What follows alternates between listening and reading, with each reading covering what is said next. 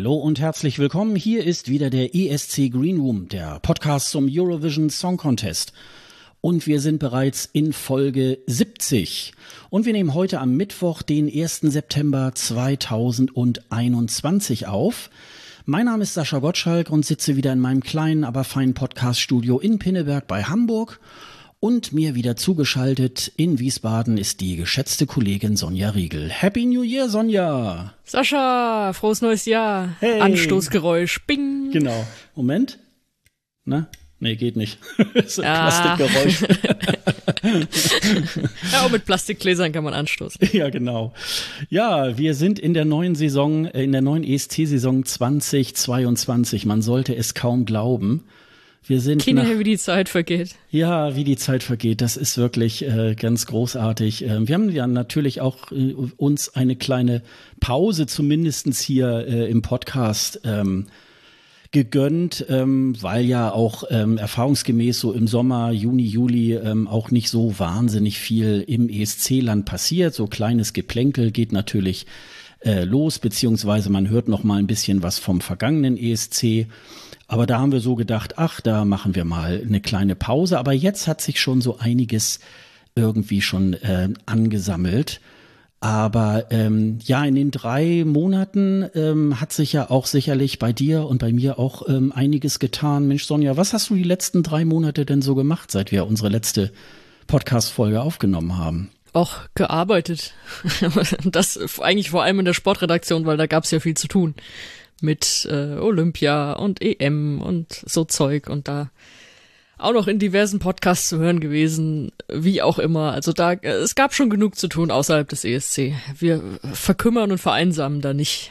Also hast äh, viel gearbeitet, äh, warst wieder äh, im, in Sachen Sport auch hauptsächlich dann unterwegs und äh, Genau. ja, das ist ja dann irgendwie das ist ja auch ganz schön. Ja, wir. Du auch? Äh, ja, ich, äh, Ja. ich auch. Also ich habe letzte Woche, ähm, äh, die letzten drei Wochen, habe ich noch mal meinen, äh, ja, der, ist- der ist schon fast bisschen traditionell, meinen äh, dreiwöchigen Augusturlaub genommen. Ist immer ganz unterschiedlich, manchmal so Richtung Ende August, äh, manchmal auch schon Anfang August, aber das ist dann immer noch mal äh, die Ferien sind dann meistens vorbei und ähm, da kann man dann noch mal so ein bisschen äh, dann ausspannen und äh, sich auch noch mal so ein bisschen hier um die ähm, um den Podcast hier auch noch mal so ein bisschen kümmern. Ähm, also ich habe äh, uns ein neues äh, WordPress-Template äh, gegönnt, äh, weil einige unserer Hörer haben ja sicherlich schon mitgekriegt, wir haben ja immer unsere E-Mail-Adresse äh, kundendienst.escgreenroom.de immer so ähm, angepostet. Ähm, das hatte den Grund, äh, wir haben äh, Probleme gehabt, ähm, beziehungsweise ihr konntet keine Kommentare schreiben. Die konntet ihr zwar schreiben, aber die konnten nicht auf der Seite veröffentlicht werden. Das lag schließlich und endlich daran, nachdem ich das dann auch so ein bisschen recherchiert hatte, äh, tatsächlich an dem Anbieter unseres Template, weil der ich glaube, das lag irgendwie an PHP oder so. Und diese, da gibt's irgendwie eine neuere Version und die wurde von dem Hersteller nicht mehr äh, weiter vorangetrieben. Und deswegen gab's da wohl Probleme mit der Darstellung. Und dann mussten wir uns ja irgendwie was Neues überlegen. Und ich wollte das nicht mitten in der ESC-Saison machen. Und deswegen ähm, habe ich das dann sozusagen dann danach gemacht. Ähm, das war dann irgendwie mal so eine ja Samstagnacht-Aktion irgendwie, wo ich dann alles so ein bisschen glatt gezogen habe und jetzt ähm, ja erscheint es sozusagen in in neuem Glanze und ihr könnt jetzt immer jeweils unter den Posts zu der einzelnen Folge könnt ihr dann auch schon direkt äh, Kommentare hinterlassen und uns natürlich weiterhin auch E-Mails dann auch schreiben und ähm, ja, das war, äh, wie gesagt, äh, notwendig und äh, da können wir dann auch in die neue, neue Saison starten. Ähm, ja, wir beide waren ja zwischendurch auch noch mal äh, irgendwo zu Gast, ne? Das, ähm, das war ja Irgendwo, auch ja. mal das nicht nur irgendwo, sondern äh, bei einem ganz besonderen Podcast, ne? Ja, das hat super Spaß gemacht bei den Kollegen von Merci Chérie. Die haben uns zum Blind Date eingeladen. War das im, im Juni was, ne? Also relativ dicht noch am alten Contest. Da waren sie völlig im Måneskin-Fieber und dachte, wann, wann geht das hier jetzt echt los? Aber das eigentliche Thema war ja dieses Blind Date. Jeder hat einen Song mitgebracht, der irgendwas mit dem ESC zu tun hatte und der Rest musste dann erstmal raten, was es ist. Und dann hat man so ein bisschen drüber gesprochen. Das hat super viel Spaß gemacht mit Marco und Alkis. Nochmal vielen, vielen Dank für die Einladung und wir verlinken den in den Show Notes und da könnt ihr den natürlich auch nochmal nachhören, was wir da so mitgebracht haben. War wirklich sehr unterschiedlich alles, ne? Ja, wir wollen da auch gar nicht weiter spo äh, spoilern, was wir ähm, alles nein, nein. so für Musik uns da äh, äh, äh, zukommen lassen. Insofern äh, lasst euch überraschen. Ähm, das war, wie gesagt, das war sehr, sehr witzig. Ähm, ja, wir müssen da auch unbedingt tatsächlich die müssen uns noch mal äh, einen kleinen Gegenbesuch noch mal abstatten. Das äh, ja, werden wir sicherlich auch noch mal zur, zu der einen oder anderen Zeit irgendwie halt äh, bringen. Haben wir noch was, was wir, äh, was wir noch so erlebt haben? Mein schönstes Ferienerlebnis oder so? Wenn es mal Ferien gewesen wären. Du hast reingeschrieben, ich soll unbedingt noch über meinen Fernsehauftritt reden. Ja, sehr schön, ja. das, das war aber eigentlich auch kurz. Also ich finde das immer so witzig, weil man macht so viel, also jetzt auch für den Hessischen Rundfunk, ich schreibe ja so viel einfach für die Sportredaktion. Mhm. Das ist ja einfach, ich bin ja dann äh, doch größtenteils äh, als Online-Truller da bestellt. Aber jetzt war ich mal zehn Minuten zu sehen in der Fernsehsendung Heimspiel, also in unserer eigenen Fernsehsendung, per Skype zugeschaltet und sofort schreiben alle, boah, das ist ja toll, das musst du mhm. irgendwie immer machen oder so. Ich sag so, ja, mache ich, aber ich bin halt jetzt nicht immer damit im Fernsehen zu sehen, aber ich beschäftige mich schon die ganze Zeit mit den Themen und berichte darüber. Aber ja, es, das war jetzt am 9. August, da ging es einfach um das Thema Fanrückkehr in die Stadien, also Fußball. Und äh, hatten sie mich angefragt, die Kollegen, einfach weil ich, ja, ich war an dem Wochenende davor beim Pokalspiel SVW in Wiesbaden gegen Borussia Dortmund und da sollte ich mal ein bisschen erzählen, wie war das denn so? Jetzt wieder Fans da und so. Und das habe ich dann gemacht. Also es war eigentlich gar nicht so spektakulär, aber es fanden alle spektakulär, einfach, äh, ja, weil ich im Fernsehen war. so einfach ist das dann manchmal. Und das war ja, glaube ich, auch äh, in der Runde auch ein bisschen kontrovers, ne? Mit, diese, äh, mit diesem Wiederkommen oder nur teilweise. Ähm, das wurde ja auch ganz unterschiedlich gesehen, ne? Ja, deswegen hatten sie mich auch vor allem gefragt, weil wir hatten mal, das ist jetzt schon ewig her, das war im letzten Herbst, äh, waren wir, haben wir gemerkt, dass wir unterschiedlicher Meinung sind in so einer Redaktionskonferenz. Und da war ich dann diejenige, die den Kontrakommentar geschrieben hat. Also ja, ich finde, dass, äh, dass sie jetzt keine Fans ins Stadion lassen sollten. Das war ja auch noch eine andere Situation damals. Mhm. Es gab keine Impfung, keine flächendeckenden Tests und so. Und die Vereine haben schon drauf gedrängt, hier, wir wollen wieder Leute da drin haben. Ich gesagt, ey, das, das geht jetzt nicht, keine, keine Möglichkeiten für irgendwas. Und äh, ja, die, da war es, glaube ich, gerade die, ich komme schon ganz durcheinander, da war es, glaube ich, gerade die zweite Welle, die sich irgendwie aufbaute. Und deswegen haben sie mich gefragt, bist du immer noch dieser Meinung? Ich habe gesagt, naja, das eigentlich nicht. Also ich finde schon, dass du es jetzt so, so langsam halt wieder machst, aber eben nicht volle Stadien. Und das war so ein bisschen das Kontroverse noch. Also, dass die Kollegen, die da im Studio saßen, eher gesagt haben, ja, stapel die Geimpften doch da rein ins Stadion. Und hm. der Meinung bin ich dann halt nicht. Deswegen waren wir dann noch so ein bisschen, bisschen gegenläufige Meinungen, aber das, das verträgt ja auch so eine Sendung ganz gut. Ja, aber das äh, super. Ich habe so, ähm, ich habe mir das ja auch angeguckt und äh, Mensch, die kenne ich. Moment mal, Moment mal, mit der rede ich doch auch manchmal. Ja, genau. Das ist eine Prominente, die kenne ich. ja, genau. Äh, ja, da fällt mir tatsächlich gerade noch mal ein, so von wegen, was haben wir die letzten ähm, äh, äh, drei Monate gemacht? Ähm, jetzt seit Donnerstag bin ich auch komplett durchgeimpft.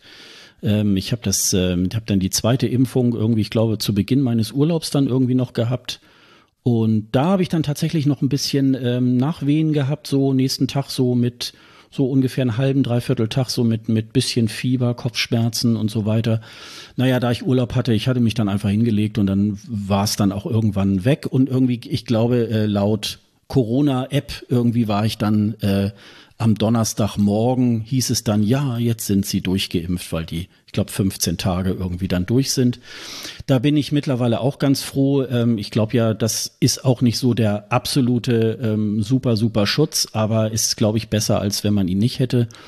Und äh, es gibt ja heute, heute hat ja noch mal der Wendler wieder unter dem Motto, ähm, Ende oh, September werden alle sterben und so weiter. Und ich habe dann noch getwittert, auch ich fühle mich ganz lebendig und so. Und äh, also es, äh, es, es geht da auch was, was so, äh, was so Impfen und so weiter angeht. Da geht auch viel Scheiß im Moment gerade so durch durch die Lande, so durchs Internet und so weiter. Und lasst euch da nicht, lasst euch da nicht beirren. Das, äh, das sind alle Schwachmaten. Das ist halt alles so ein bisschen. Naja, aber wie gesagt, da hatte ich dann so ein bisschen noch so kleine äh, Nebenwirkungen, die ich beim ersten Mal noch nicht so hatte. Aber ähm, und ich hatte so das Gefühl, ich war in der Nähe hier von Pinneberg in so einem äh, Impfzentrum.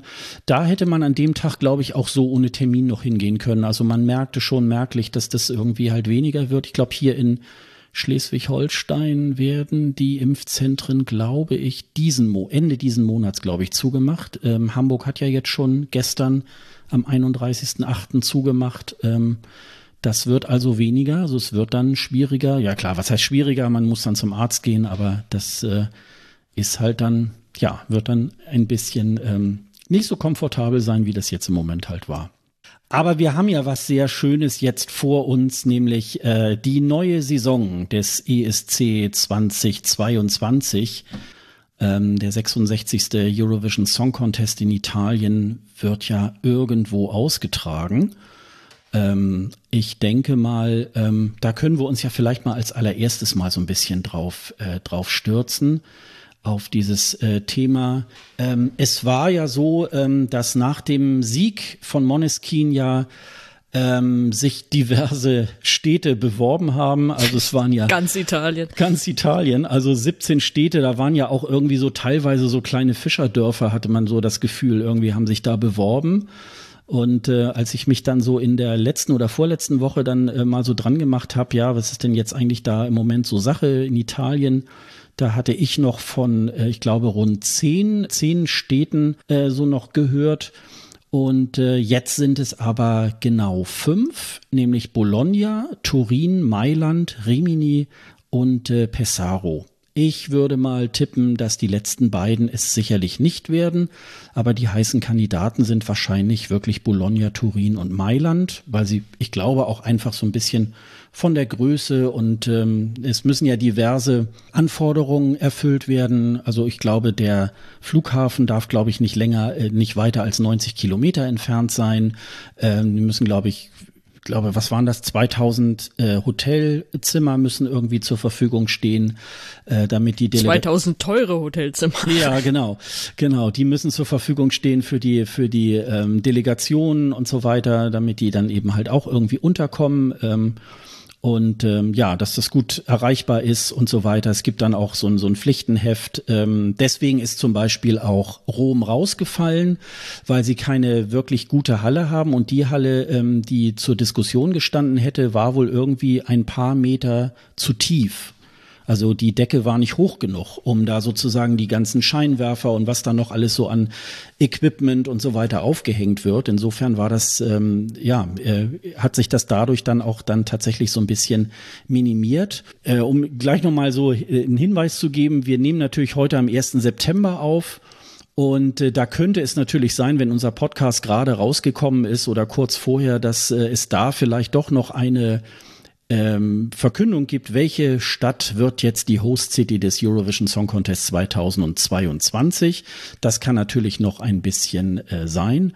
Und es soll dann auch wohl unmittelbar ähm, äh, bekannt gegeben werden, wann dieser ESC nämlich stattfindet. Nämlich äh, im Moment ähm, ist wahrscheinlich, dass der ESC zwischen dem 10. und dem 14. Mai dann stattfindet, also mit den jeweiligen zwei Semifinals und dem Finale. Das ist allerdings auch noch nicht bestätigt.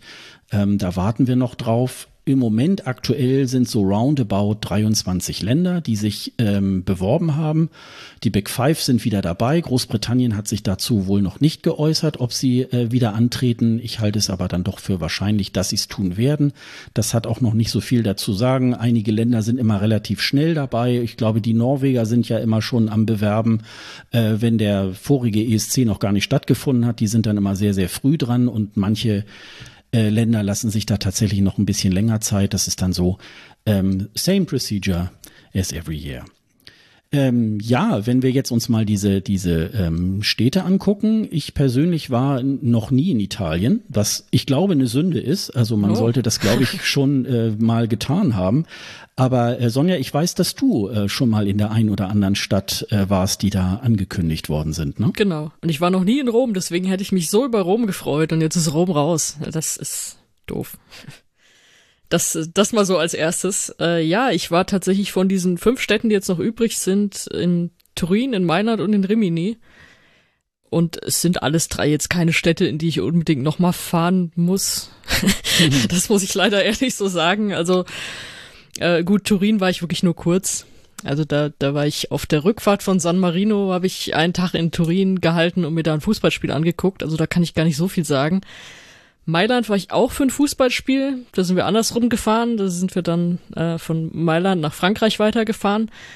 Und ich fand Mailand so, ja, wie soll ich das sagen, es war so super eng alles. Also wir sind dann mit der Straßenbahn in den Stadtkern gefahren und es war wirklich so Straßenbahn äh, voll gepackt und Leute, die laut in ihr Handy geschrien haben und dann äh, dieser Stadtkern, das ist ja dann mit diesem Dom und so, das ist ja alles auch eigentlich echt schön, aber dann wirklich auch so, so eng und alles aufeinander und so viele Leute und äh, das war jetzt nicht so richtig was für mich. Also so zum Vergleich, wir sind halt von Mailand nach Marseille weitergefahren und Marseille war dann richtig geil, halt auch wirklich mit Meer und Hafen und alles irgendwie. Äh, für mich war es dann irgendwie doch schöner. Und Rimini war ich damals, als ich in äh, San Marino zum Fußball war, habe ich halt in Rimini übernachtet ein paar Nächte.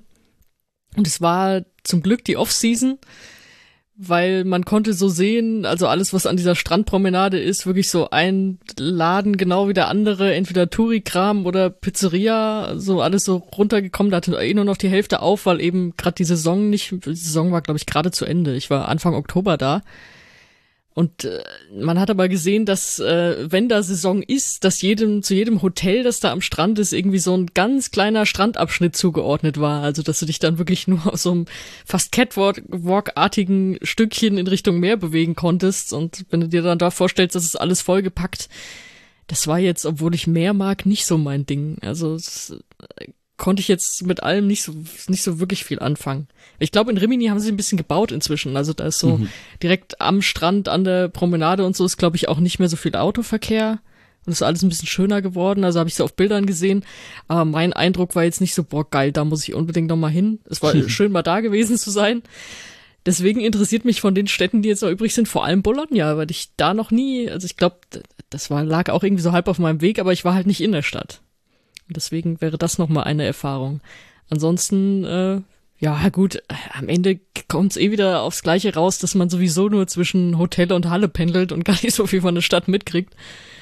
Aber äh, ja, das sind meine Erfahrungen zu diesen Städten. Und eigentlich hatten wir ja gehofft, Mensch, wir nehmen am 1. September auf neue Saison und vielleicht wissen wir zur neuen Saison schon, erstens wo und zweitens wann und jetzt wissen wir noch nichts davon und harren der Dinge. Ja, da kann man natürlich auch wieder so sagen, ähm, eigentlich müsste man es besser wissen, weil natürlich so die ESC-Medien sich da natürlich auch immer dann so, äh, oh, da hat eine Zeitung, hat irgendwie ganz tolle Kontakte und äh, am Montag, den, den 30.8. soll dann was bekannt gegeben werden und so weiter und äh, naja, und nun geht, äh, nun ist der Montag verstrichen, der Dienstag und der Mittwoch irgendwie und wahrscheinlich wird es wohl wahrscheinlich noch ein bisschen länger dauern, weil vielleicht sind auch zwei Städte ganz eng beieinander.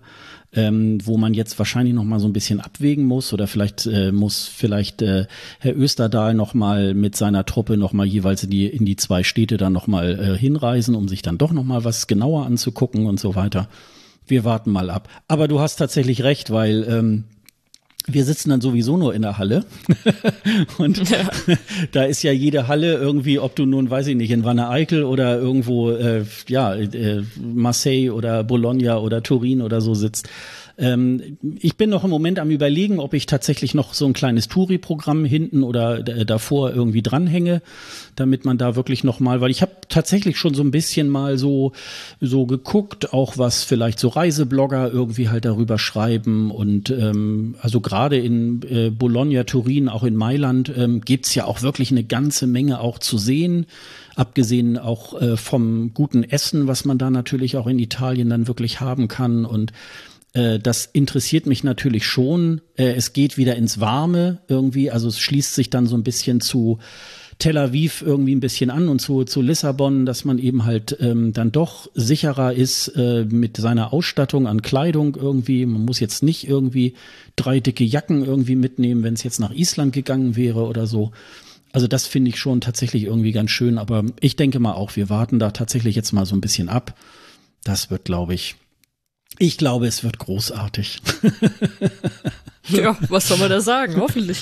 Das ist schon irgendwie, ja, mehr kann man da, glaube ich, im Moment noch nicht dazu sagen, aber ähm, das wird natürlich irgendwie wirklich ähm, ganz, ganz schön. Was ich mir jetzt noch mal so notiert hatte, so ähm, als Nachlese auf den ESC 2021, ähm, wir haben ja im Laufe äh, der letzten Saison haben wir ja ähm, schon immer so ein bisschen gemutmaßt, äh, was nun eigentlich mit aus diesen Live-on-Tape-Videos irgendwie halt wird. Also Hintergrund war ja durch diese äh, Pandemie im äh, Jahr 2020 musste ja der Eurovision Song Contest einmal abgesagt werden, weil da gerade die Corona-Pandemie ja ausgebrochen ist und äh, 2021 wollte man dann unbedingt in Rotterdam dieses Ding stattfinden lassen. Man wusste aber eben halt auch ein Dreivierteljahr oder so auch vorher nicht, Mensch, äh, können wirklich alle Delegationen kommen oder wird das vielleicht nur remote sein oder wird das so halb und halb? Und aus Sicherheitsgründen sollte jede Delegation, ich glaube, das war so bis Ende März oder so, äh, mussten sie ein Live-on-Tape-Video ähm, äh, produzieren. Eingesetzt wurde es nur von der äh, australischen Delegation, weil Montaigne eben halt nicht äh, nach Europa ausreisen durfte aufgrund der ähm, ja, Umstände in, den, in Australien oder beziehungsweise ähm, weil eben Europa Hochrisikoland äh, war. Und äh, ansonsten kannte man die äh, Videos auch gar nicht. Und da hat man dann eine Woche nach dem ESC am 28 und am 29.05. eine Reihe gemacht. Äh, zunächst hat man in der äh, ersten Ausstrahlung die Semifinalisten äh, gezeigt und dann am 29.05. hat man dann die Finalisten äh, dann äh, im Video gezeigt. Die einzigen, die daran nicht teilgenommen haben, war Großbritannien. Die wollten das nicht. Irland auch nicht, oder? Also mir war jetzt nur Großbritannien irgendwie, aber das, äh, das weiß ich jetzt nicht genau. Das könnte sein, ja, dass die das vielleicht also ich glaub, auch nicht. Es waren, es waren die zwei und man hat sich gefragt, ey, ihr wart doch im echten Auftritt schon nicht gut. Wie scheiße war denn euer On-Tape-Video, wenn ihr das nicht zeigen wollt? Und ich wollte da tatsächlich nur noch mal äh, ganz kurz draufgehen, weil ich äh, es schon interessant fand äh, beim deutschen Beitrag, ähm, bei dem Live-On-Tape-Video, weil ja dort gesagt wurde, ja, das äh, war noch nicht so ganz so toll. Ähm, äh, die Aufnahme, die sie da in Litauen gemacht haben, ähm, das kriegen wir in Rotterdam irgendwie halt besser hin. Und da habe ich so, äh, als ich das dann gesehen habe, habe ich so gedacht, ja gut, äh, für mich macht es den, den Song auch nicht besser und auch den Auftritt nicht besser. Ähm, da stehe ich weiterhin dazu und das haben wir ja auch schon von Anfang an gesagt. Aber da muss ich sagen, ähm, bezogen auf äh, den, das Live-on-Tape-Video ähm, fand ich das um Längen besser von Jendrik, ähm, als es dann nachher in Rotterdam auf der Bühne war. Wie, wie ist es dir dabei gegangen? Hast du, äh, hast du da noch eine Erinnerung dran? Ja, stimmt. Also ich habe es mir wirklich, also damals, muss man jetzt schon damals sagen, Ende Mai, äh, einfach am Stück angeguckt, jeweils diese Sendung und jetzt danach, ich gehe da nicht nochmal zurück und guck mir die nochmal noch mal an. So ging es mir da jetzt nicht, aber meine Eindrücke, ja, ja, es war, glaube ich, bei mehreren so, dass man gedacht hat, vielleicht habt ihr euch dann doch ein bisschen zu viel da noch vorgenommen für den eigentlichen ESC und äh, wärt mal lieber bei diesem On-Tape-Gedanken geblieben. Also das sagen, wir können das noch verbessern, das noch und das noch und dann machst, verschlimmbesserst du das irgendwie. Ja, das war Deutschland auch so ein bisschen, äh, wobei es einfach, also, ja, es hätte ja jetzt auch nicht viel mehr Punkte bekommen, es war halt einfach nicht gut. Punkt, aus, fertig. Und ansonsten ist mir noch so aufgefallen, dass einige wirklich schon sehr nah an dem waren, was sie später gebracht haben. Andere haben sich da nochmal was ganz Neues ausgedacht. Also so, was, was war das hier? Ich glaube, äh, oh Gott, bei wem waren das jetzt? Jetzt merke ich gerade, wie ich wirklich äh, drüber nachdenke, was ich vor drei Monaten gesehen habe. Ähm, Serbien war das, glaube ich, die da wirklich noch eine, eine ganz andere Show als in Rotterdam hingelegt haben, aber die war auch komplett durchdacht. Also da, da war schon, es war spannend zu sehen, wie viel Energie da einzelne Acts reingelegt haben oder auch nicht. Und dann gab es auch welche so bei Roxen, habe ich gedacht, okay, das war zumindest besser als, als in Rotterdam. Ob es jetzt so, so geil war, wie wir eigentlich ursprünglich von ihr erwartet haben, naja. Und äh, Polen hätte sich damit viel eher qualifiziert als mit dem Live-Auftritt dann im Semi. Das, das, das ist mir auch noch mal ein bisschen das Herz gebrochen. Vielleicht hätte es Polen damit geschafft es war schön, dass eine Woche nach dem ESC-Finale man da, dann doch so ein bisschen Durchhänger hat und sagt, oh, irgendwie jetzt hatte ich das so lange und jetzt fehlt mir was. Das eben eine Woche später äh, auf YouTube dann anzubieten, fand ich eine schöne Sache. Einfach so, um, um auch ein bisschen runterzukommen mit dem Jahrgang, um so ein bisschen abschließen zu können. Ja, unbedingt. Also äh, wir hatten ja auch erst so gedacht, ah, verschwindet das dann irgendwie im Giftschrank und wir sehen das nie oder so. Ähm, das, da haben sie das tatsächlich dann das ESC-Volk da, da nochmal mitgefüttert. Ich habe aber auch, also ähm, ich habe noch irgendwie Aserbaidschan zum Beispiel im, im Hinterkopf. Das war schon, ähm, da merkte man, naja gut, also da fehlte so ein bisschen das Geld und sie haben das dann wirklich so ein bisschen eher in den Auftritt in Rotterdam gesteckt. Und da wäre es, äh, glaube ich, schon übel gewesen, gewesen, wenn, äh, wenn die mit diesem Live-on-Tape-Video dann hätten auskommen müssen. So insofern ähm, war das ein bisschen durchwachsen. Also ich habe so so vom Gesamteindruck hatte ich so ein bisschen so den den Eindruck, na ja gut, so richtig viel Mühe gegeben haben sie sich alle, äh, haben sich äh, viele nicht. So so würde ich das sagen. Bei einigen, also äh, weiß ich, bei Barbara Pravi war es ja wirklich schon fast an dem Original in Rotterdam dran. Die haben sich da wirklich von gleich von Anfang an wirklich ähm, was überlegt. Aber ähm, vieles war dann eben halt auch. Aber ich fand das, ich fand das zumindestens äh, tatsächlich auch auch ein schöner, ein schöner Move für die äh, für die Fan-Community. Das fand ich dann irgendwie auch ganz gut. Und dann hat ja ähm, Jendrik so ein bisschen noch gehadert äh, mit seinem Interview, was er da so ähm, völlig zurecht. Ja, ein wenig angetrunken gemacht hat. Es gab äh, eine Pride, äh, eine Pride Week in äh, Magdeburg und da hat Jendrik ein Interview bei ESC Kompakt gegeben und da war auch so ein bisschen reumütig, ähm, ja, dass es ihm halt wirklich leid tut und so weiter und ähm, ja, hat wohl auch so ein bisschen Prügel so sozusagen auch aus dem Internet und so weiter bekommen. Da finde ich, das geht natürlich dann auch wirklich ein bisschen zu weit. Also so, so weit sollte man es dann irgendwie nicht hochhängen. Aber was mir natürlich da so ein bisschen ähm, äh, noch aufgefallen ist es natürlich, äh, und das war ja nicht nur bei Jendrik, äh, ob es wirklich so schlau war, vom Veranstalter wirklich gleich zu Beginn im Green Room auch äh, äh, in großen Maßen da irgendwie halt Alkohol auszuschenken, weil die sitzen dann da wirklich dann auch bis äh, ja nachts um eins und so weiter. Und wenn ich da auch nur alleine von James Newman da seinen seinen Move irgendwie, als er dann auch null Punkte gekriegt hat und er, er sprang dann da witzig. so raus. Ja, aber da habe ich auch so gedacht, ja gut, aber das kannst du ja nicht wirklich geil finden. Und das war, glaube ich, auch so ein bisschen aus dem Suff heraus, äh, würde ich jetzt mal so äh, interpretieren, dass ich da auch so dachte, na ja, das ist wahrscheinlich nicht wirklich so schlau, da die gesamten äh, Künstler und so weiter da gleich so unter Alkohol zu setzen. Und dann kommt ja. natürlich hinterher auch in solchen Interviews dann sowas dabei heraus. Und ähm, Natürlich kann man dann auch sagen, okay, da stand ja dann auch äh, die Head of Delegation Alexandra Wolfslass dann auch noch irgendwie nebenbei. Ich weiß nicht, ob man, ob die nicht hätte auch noch ein bisschen steuern können, so unter dem Motto, so jetzt ist aber auch mal gut und so weiter. Oder man hätte vorher mal absprechen können, was man so äh, der den den, den Medien irgendwie halt so äh, dann präsentiert.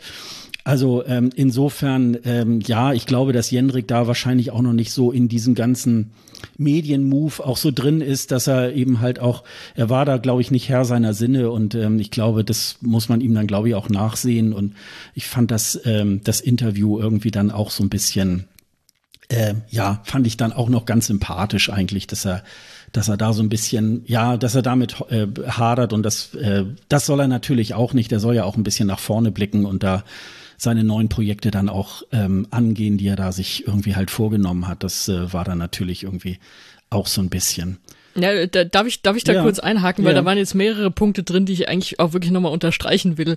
Also bei Jendrik merkt man das auch tatsächlich, wenn man seinen Insta-Stories folgt und so, dass ihm das immer noch total peinlich ist, was da Unbedingt. abgelaufen ist. Ja, ja. Also auch, äh, wenn er dann irgendwie so, keine Ahnung, der hat postet irgendwie ein Foto, ein Bierglas vor sich und schreibt dann immer noch dazu, ich gebe heute keine Interviews mehr oder so. Also das ist, man merkt, dass ihn das noch beschäftigt und natürlich, man weiß ja auch warum.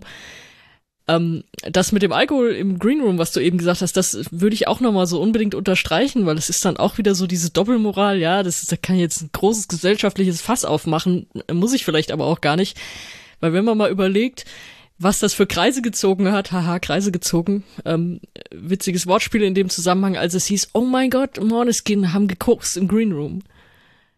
Und dann äh, Untersuchung. Und dann haben die da geguckt, ob ist da wirklich ein Glas kaputt gegangen oder warum hat er die Nase auf dem Tisch gehabt und was weiß ich was. Und äh, große Entwarnung, ja, keine Drogen und so weiter, aber wie du schon sagst, äh, die kippen sich da halt Alkohol irgendwie rein ohne Ende und man sieht ja auch, was es dann gemacht hat teilweise mit den Künstlern. Morniskin auf der Pressekonferenz, die waren ja auch nicht mehr beieinander. Und das war ja irgendwie noch so ein bisschen kultig, weil haha, die haben gewonnen und die sind eh Rock'n'Roll und so. Und denen ist es wahrscheinlich am Ende auch scheißegal und überhaupt nicht peinlich. Aber da hat man ja auch gedacht, okay, das ist ja jetzt keine Pressekonferenz im Sinne von Pressekonferenz, dass du da wirklich was mit anfangen kannst. Das ist ja einfach nur Teil der Show von einer betrunkenen Rockband. Das brauche ich dann auch nicht unbedingt. Und dann, wie gesagt, zu sagen, naja, hier waren aber keine Drogen, so ja, aber die, die waren alle irgendwie hackevoll, das ist auch nicht so geil. Und wahrscheinlich als äh, Künstler oder Acts, die dann da sitzen und du arbeitest monatelang auf diese Scheiße hin und dann noch mit Corona und kann ich überhaupt und so und dann ist dein Auftritt durch und dann stellt dir jemand Alkohol hin. Also ich meine, ich trinke kein Alkohol, aber wahrscheinlich kann man es ganz gut nachvollziehen, dass bei denen dann so viel abfällt, dass sie sagen, ah, gib her das Zeug, ja, und dann kommt halt sowas dabei raus. Deswegen sollte man da mal überlegen, ob man das nicht ein bisschen runterregelt. Und wie du sagst, da sind ja dann auch wieder Leute dabei. Also dass die deutsche Delegation da nicht auch mal sagt, hey, mach mal langsam, weil zumindest diesen Auftritt in der ARD, der kommt ja auch noch dazu, also er hat ja diese Schalte dann noch, die ist ja, die gibt's ja auch jedes Jahr. Also aus der kommst du ja auch nicht raus, dass man sagt, wir, wir schalten jetzt nochmal hier in unserer Aftershow-Party von der Reeperbahn rüber zu unserem Künstler und ach, hast du doch ganz toll gemacht und schade, dass es nicht so gut war. Da war er ja auch schon merklich besoffen. Also da, da ist er ja auch nicht gut rübergekommen dieses Pressestatement, was dann da in der Halle nochmal stattgefunden hat, was du gerade angesprochen hast, das musst du ja im Zweifel nicht machen. Das machen sie auch gar nicht jedes Jahr. Also, dass, dass sie dann äh, den Künstler nochmal hinstellen, nochmal reden lassen. Da kannst du ja sagen, ey, komm, das ist jetzt nicht so gut ausgegangen, wir schlafen jetzt mal drüber und dann gucken wir, was wir machen oder geben dich nochmal in irgendeine Medienrunde, was auch immer. Äh, dafür kannst du ihn ja, dafür kannst du ihn schützen, aber das andere muss er ja machen. Und deswegen musst du da schon noch ein bisschen mehr wahrscheinlich auch auf ihn aufpassen. Also gerade wie du sagst, weil er auch kein Medienprofi ist das wollte ich noch mal so ein bisschen rausstellen, weil das jetzt, das, da waren viele Punkte dabei, die ich einfach noch mal unterstreichen wollte. Ja, ja, also das, ähm, äh, die, den Gedanken hatte ich dann auch und äh, ich weiß es, ich weiß gar nicht, wie das in den vergangenen Jahren im Green Room war, ob die dann da auch immer Alkohol, aber wie gesagt, man, also ich persönlich, ich kenne das auch so, wenn man dann irgendwie auch länger warten muss, man ist dann in Gesellschaft und dann ja, dann ach, der der Wein ist schon wieder alle und dann äh, kippt man da auch noch mal nach. Klar, und ähm, ich bin auch kein großer Trinker, aber wenn ich dann mal so zwei, drei Gläser, dann bin ich aber auch Hacke und äh, dann würde ich wahrscheinlich auch solche Interviews geben. Das ist eben halt ähm, ja, ja, aber da musst du den Leuten halt klar machen, dein Job ist an der Stelle halt doch noch nicht getan, weil du hast danach noch, du musst hier erstmal, erstmal musst du hier noch aufrecht rausgehen können aus der Halle, ja, dann musst du noch Interviews geben und was weiß ich, dann war das halt am, danach in der Hotelbar oder am nächsten Tag oder so, wenn, wenn du halt, äh, keinem mehr irgendwie was schuldest sozusagen. Es ist auch scheiße, aber dann ist es zumindest nicht peinlich nach außen für dich. Ja, ja, genau. Das, äh, das ja, aber das, äh, das fand ich nochmal ganz interessant. Äh, das Interview, das verlinken wir euch natürlich dann auch nochmal.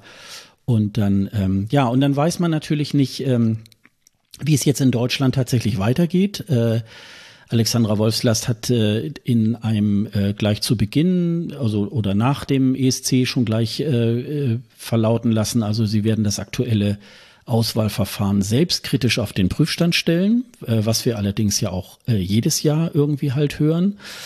ähm, dann, ja, was anderes darfst du auch gar nicht sagen nach so einem Ergebnis. Ja, also, ähm, aber es klang, äh, es klang so ein bisschen, als wenn das äh, wirklich auch äh, demnächst nochmal tatsächlich nochmal was ganz Neues vielleicht irgendwie ähm, über uns hereinbricht. Das äh, werden wir dann mal auch so sehen. Da können wir ja auch gleich nochmal so ein bisschen ähm, drüber spekulieren. Äh, was ich nochmal so ganz interessant fand, äh, war dann äh, tatsächlich, äh, ich bekam eine Absage von Simon Kucher. Äh, für all die, die jetzt mit dem Namen nicht so viel anfangen können, das ist so eine ähm, Marktforschungsfirma, äh, die in den letzten Jahren dieses äh, Eurovision Panel äh, betraut hat. Also man konnte sich ja für dieses Panel immer jeweils bewerben. Ähm, auf so einer Internetseite, dann wurden einem Videos äh, vom, von vergangenen ESCs gezeigt, die sollte man dann äh, nach einer gewissen Fragestellung dann äh, einordnen. Und ähm, ja, dann gab es mehrere Runden, wo man sich qualifizieren musste. Und wenn man irgendwie sozusagen ähm, auf irgendeiner Linie war, die sich dann äh, praktisch der NDR und Simon Kucher da so vorgestellt haben, dann war man in diesem Panel. Das sollen wohl so rund äh, 100 äh, Personen sein, die wohl repräsentativ ausgesucht worden sind. Und die haben dann ja auch in den letzten Jahren dann auch wirklich äh, gute äh, Ergebnisse dann äh, erzielt. Das ist mal richtig schön verkackt letztes Jahr. Da würde ich als NDR aber auch mal sagen, hier Simon Kucher mal antreten zum Rapport. Ey, was habt ihr denn da für Leute gehabt?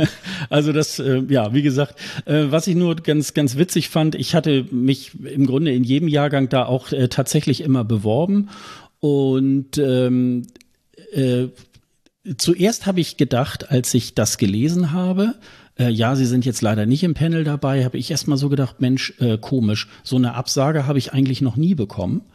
Äh, das stimmte aber nicht so ganz, sondern ähm, ich habe mich da eigentlich immer beworben und bin eigentlich ja schon immer gleich in der ersten Runde schon rausgefallen. Wahrscheinlich, weil ich zu alt bin, weil ich vielleicht männlich bin oder. Du bist einfach kein ESC-Experte. Wahrscheinlich. Das kann man nichts wahrscheinlich. Das, äh, das, das könnte auch so sein, weil ich natürlich äh, sicherlich auch äh, einen anderen Musikgeschmack auch noch irgendwie habe, als nur irgendwie jetzt auf diese ESC-Schiene irgendwie halt dann äh, festgenagelt zu sein. Und dann ist mir aber tatsächlich eingefallen, äh, doch, ich habe, glaube ich, immer eine Absage gekriegt und zwar immer gleich nach der, nach dieser ersten Runde. Und da habe ich jetzt für mich gedacht, ich habe so im Internet so bei diesen äh, üblichen Verdächtigen, so die man so kennt, auch so diese Hardcore-Fans irgendwie, diverse Leute dann an dem Tag, ich muss, ich hatte das jetzt vorhin gerade noch mal rausgesucht, die Absage kam am 20.08. Und äh, um, um diesen Termin herum haben dann viele Leute auch getwittert, ach ja, ich habe eine Absage bekommen und so weiter. Und also es sah dann äh, tatsächlich so danach aus, ähm, als wenn dieses Panel äh, tatsächlich auch nicht mehr aktuell wäre. Ähm, weil ich einfach äh, tatsächlich auch glaube, ähm, gut, die Leute, die vielleicht jetzt in dem Panel sind, die dürfen ja nicht drüber sprechen, dass sie im Panel sind. Äh, das kann natürlich sein, dass es da jetzt tatsächlich noch irgendwie eine Gruppe von Leuten gibt. Aber ich glaube, dass sie, ähm, dass ich jetzt zum Beispiel da jetzt noch eine Absage bekommen habe, kann natürlich sein, dass sie wirklich dieses Panel auch komplett abgesagt haben und dass sie sich da doch irgendwie etwas anderes äh, überlegt haben. Äh, das weiß ich nicht, aber es sieht meines Erachtens danach aus, ähm, äh, dass dieses Panel nicht mehr stattfindet, denn soweit wie wir das irgendwie halt ähm, speziell auch aus dem letzten Jahr gewusst haben, die waren ja im Juli, August waren die ja schon voll dabei äh, im Panel, um jetzt sozusagen da äh, Titel auszuwählen und zu bewerten und so weiter. Und ich denke mal, dass das jetzt viel zu kurz wäre, um jetzt zu sagen, so jetzt fangen wir im Oktober irgendwie damit an, äh, nochmal ein neues Panel aufzusetzen. Insofern ist das vielleicht schon mal so ein Hinweis darauf, dass dieses Panel äh, vielleicht ad acta gelegt wird. Und äh, es gab ja auch Gerüchte darüber, dass es vielleicht wieder einen deutschen Vorentscheid geben könnte. Und äh, da lassen wir uns mal ähm, da auch mal überraschen. Wie hast du das eingeschätzt, Sonja? Ähm, insbesondere, dass jetzt diese Absage kam aus diesem, aus diesem Panel. Ja gut, ich habe die ja nicht bekommen, ich habe mich ja auch nicht beworben. Das heißt, das weiß ich nur von dir, beziehungsweise von so ein paar anderen Posts. Ähm, wir sind natürlich für anonyme Hinweise immer dankbar. Zwinker, zwinker, ihr wisst, was wir meinen. Ansonsten hoffe ich einfach nur, dass nicht dieselben Leute vom letzten Jahr wieder auswählen. die sollen sich erstmal schön ein Jahr in die Ecke stellen und sich schämen, was, was sie sich dabei gedacht haben. Aber sonst, äh, ich bin ja wie immer für einen Vorentscheid und meine Güte, jetzt warten wir halt mal auf die Infos. Im letzten Jahr war es ja so ein bisschen anders. Da mussten wir ja erstmal lange drauf warten, was ist jetzt mit Ben Dolic, was macht ihr denn mit dem? Und da hatte, glaube ich, das Panel dann schon langsam die Arbeit wieder aufgenommen, als sie dann gesagt haben, ja, Ben Dolic nicht, aber vielleicht doch, weil er ist ja irgendwie doch dabei in denen, die man auswählen kann und was auch immer, haben sich ja lange rumgewunden. Und jetzt gibt's ja eher weniger Fragestellungen. Also jetzt ist ja keine Personalie, die sie erstmal klären müssen, deswegen irgendwie werden sie es angehen und sie werden es uns irgendwann auch sagen. Vielleicht werden wir es vorher auch rauskriegen. Ja, mit den Gerüchten, da war jetzt noch nicht so viel Halt dahinter. Deswegen kann ich das jetzt schwer bewerten. Aber wie gesagt, Hauptsache nicht dieselben Leute, die uns äh, das letzte Jahr eingebrockt haben. Ja, ich glaube, immer entscheidend ist ja äh, tatsächlich, ich habe das ja auch schon die letzten Jahre immer so geäußert. Ich bin ja gar nicht so jemand, der jetzt so wahnsinnig daran hängt, macht jetzt eine interne Auswahl oder macht einen Vorentscheid. Ne? Und mir äh, geht's ja immer eher darum, dass man äh, gute Künstler findet mit einem guten Song. Und ähm, entweder wird das irgendwo hinter verschlossenen Türen gemacht oder äh, die Zuschauer die können äh, sich unter fünf oder zehn äh, Acts irgendwie halt entscheiden. Äh, das wird natürlich dann auch nochmal. Aber es ist natürlich schon so ein bisschen wenn man sich die letzten zehn Jahre natürlich irgendwie anguckt, wenn man jetzt, äh, ja, man lässt jetzt mal Lena und man lässt mal Roman Lob und vielleicht Michael Schulte da raus, ist es ja wirklich auch nicht besonders äh, gut gelaufen für Deutschland, gerade in den Zehnerjahren. Und äh, da ist natürlich auch sehr viel äh, Porzellan zerschlagen worden. Und was ich natürlich jetzt nochmal ganz interessant fand, äh, du hattest äh, Drangsal äh, bei Bleistiftrocker ähm, neulich nochmal interviewt. Der hat ja eine neue EP rausgebracht. Und, ja, Album. Äh, oder ein Album. Und ähm, er hat sich ja ähm, auf deine Anfrage ja auch nochmal zu der ganzen Sache da beim ESC irgendwie geäußert, ne? Ja, also zum Hintergrund, äh, er hat jetzt ein neues Album raus, Exit Strategy, ist jetzt im August erschienen.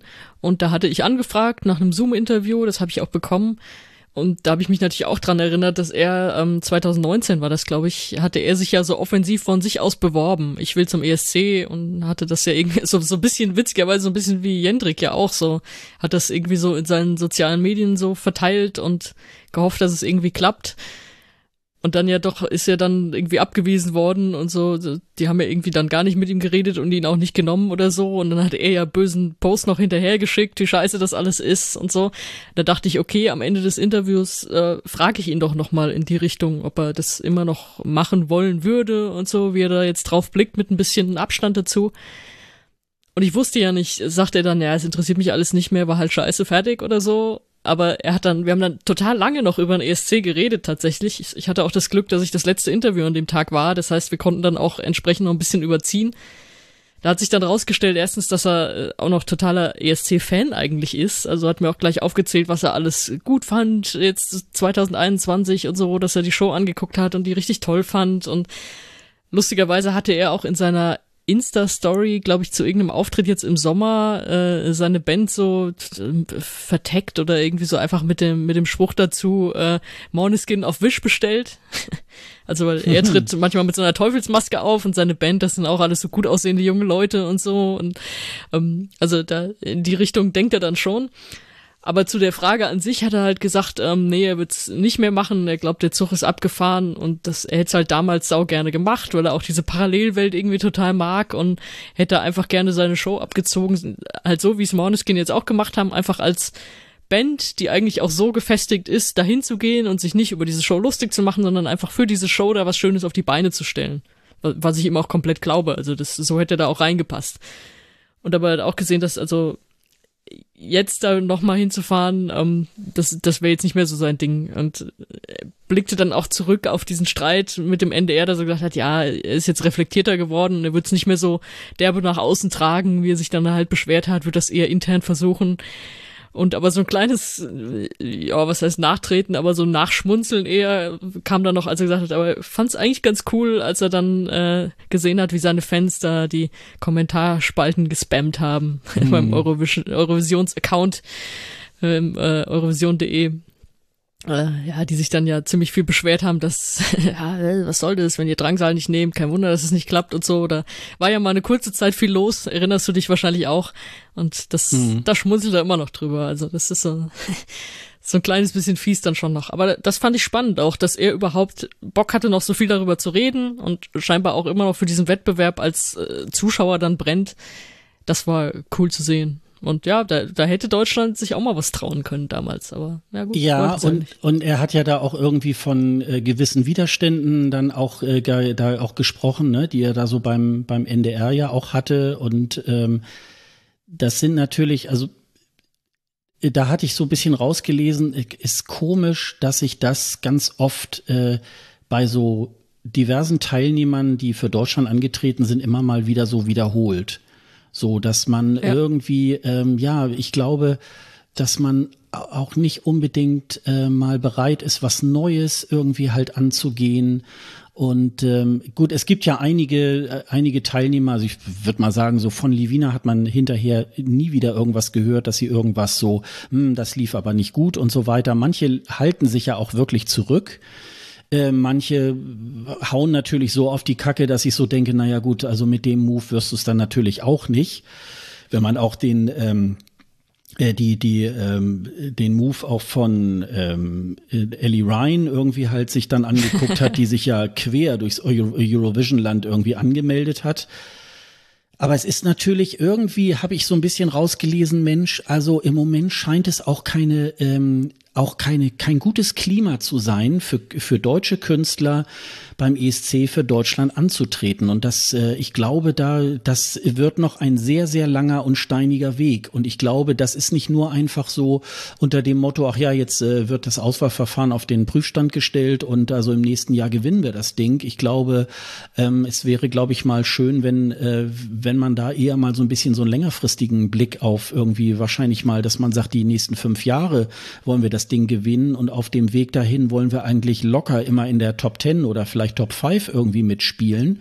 Und wenn man das Ganze natürlich auch mal ein bisschen anders irgendwie halt angehen würde, ähm, wäre das natürlich wirklich ganz schön. Also es gibt ja jetzt auch äh, diversen Neuanfang, weil ähm, da ja im Moment die Personalien ja auch noch alle sehr, sehr offen sind. Wer hat da wirklich das Sagen im Moment, was den ESC angeht? Äh, Thomas Schreiber ist ja jetzt dann tatsächlich dann bei der Digeto und ist da ja jetzt auch nicht mehr dafür zuständig, äh, für den ESC da mitzuzeichnen. Und äh, das wird natürlich auch tatsächlich noch äh, sehr, sehr interessant. Aber ähm, das ist natürlich, also ich glaube, wir werden nicht gleich im nächsten Jahr schon wieder äh, auf einmal den Top-Act irgendwie halt äh, bekommen. Also das wird, glaube ich, noch eine sehr lange Reise. Ja, planen kannst, planen kannst du es eh nicht, ob du irgendwann einen geilen Act hast oder nee, nicht. Du musst halt stimmt. halt nur die Augen auch richtig offen halten nach denen. Und da hat Italien natürlich das geilste System mit diesem, mit diesem Sanremo einfach, wo du dich schon so krass durchsetzen musst, dass da eigentlich immer Qualität kommt. Sowas hast du halt hier nicht, sowas kannst du ja auch nicht in kurzer Zeit aufbauen oder so. Aber es kann natürlich auch wieder eine Lena um die Ecke kommen und dann klappt's wieder. Ja, ja du musst halt die Augen offen haben. Ja, ich glaube, aber es gibt so, es gibt so ein paar Dinge irgendwie. Also wir hatten es ja vorhin auch mit dem Interview irgendwie. Also ich sag mal, da muss man dann auch ein bisschen, auch so ein Künstler auch ein bisschen besser begleiten. Und äh, insofern äh, ist, ist das immer alles so ein bisschen, wo ich so denke, ja, wenn du dir das bei anderen Delegationen irgendwie anguckst, äh, die machen das schon auch wirklich sehr viel professioneller. Und äh, und wenn man dann 15. wird, ich sag mal, ich denke zum Beispiel ja immer, immer noch an dieses Beispiel äh, Texas Lightning irgendwie halt. Und die sind äh, eigentlich, aus heutiger Sicht haben sie noch einen guten Platz gemacht, aber sie sind halt wirklich im Mittelfeld irgendwie auch gelandet. Aber man kann dann hinterher sagen, Mensch, ja, aber Deutschland hat eigentlich einen guten Act hingeschickt. Äh, wir können da nach wie vor ähm, äh, dazu stehen, äh, No No Never wurde ähm, im Radio rauf und runter gespielt. Äh, das war dann auch das noch auch äh, kommerziell. Auftritt völlig, noch, völlig ne? unter Wert geschlagen. Ja, ey. ja. Und das ist halt so, ähm, das ist so ein bisschen der Unterschied und man versucht sich, finde ich, so in den letzten Jahren sich so durchzumogeln und da sind andere Länder einfach auch schon sehr viel weiter und äh, wenn man dann immer so hört in so Interviews und hm, und das hat da oder die haben mich da fallen gelassen und so weiter. Okay, klar, natürlich geht der Vertrag endet dann am äh, Sonntagmorgen nach dem Finale äh, sicherlich, aber trotzdem äh, so eine gewisse ja so eine gewisse Begleitung, das könnte man sich natürlich dann auch äh, tatsächlich noch mal so wünschen. Ja, wir gucken einfach mal, ähm, was da das ist aber so im Moment der Stand. Erfahrungsgemäß werden wir dann wahrscheinlich so um den Jahreswechsel äh, dann wahrscheinlich die ersten Sachen hören, wie es dann in Deutschland weitergeht. Aber der Eurovision Song Contest ist ja auch ein, ist ja vor allen Dingen ein Musikwettbewerb und äh, wir wollen es ja auch nicht auslassen, auch über Musik äh, aus dem ESC-Land zu sprechen. Und ähm, da hat Sonja wieder eine ganze Menge für uns ähm, äh, hervorgetan. Oh, das war wirklich dieses Mal äh, harte Arbeit, das zusammenzuschrumpfen auf so ein paar Themen, weil es kam so viel jetzt noch äh, hinten raus von, eigentlich haben wir jetzt uns ja auf diesen Jahrgang konzentriert, die dann eben Zeug veröffentlicht haben, hin, hinter, genau hinterhergeschmissen, den Ruhm und die Aufmerksamkeit nutzen. Und ich würde sagen, wir fangen mal mit den Gewinnern an, ne? Also, Måneskin hatten ja schon im März ein Album rausgebracht. Und darauf zu hören war unter anderem der Song I Wanna Be Your Slave dem haben sie dann ein Video spendiert jetzt vor kurzem, äh, das eigentlich genau zum Song passt. Also da spielen sie weiter mit diesen, mit diesen Klischees, mit denen sie schon vorher gespielt haben. Ja, sollen sie machen, wen das anspricht von mir aus. Aber was halt schon ziemlich fett war, war, dass sie dann Iggy Pop für eine gemeinsame Version gewinnen konnten. Also es gibt eine äh, I Wanna Be a Slave Version, mhm. die sie zusammen mit Iggy Pop singen. Und das ist natürlich schon fett. Also die finde ich auch ziemlich gut. Also er bringt da nochmal richtig was so alt, alt Rocker, alt Punker, klingt immer so doof, aber äh, bringt da nochmal richtig was rein, finde ich.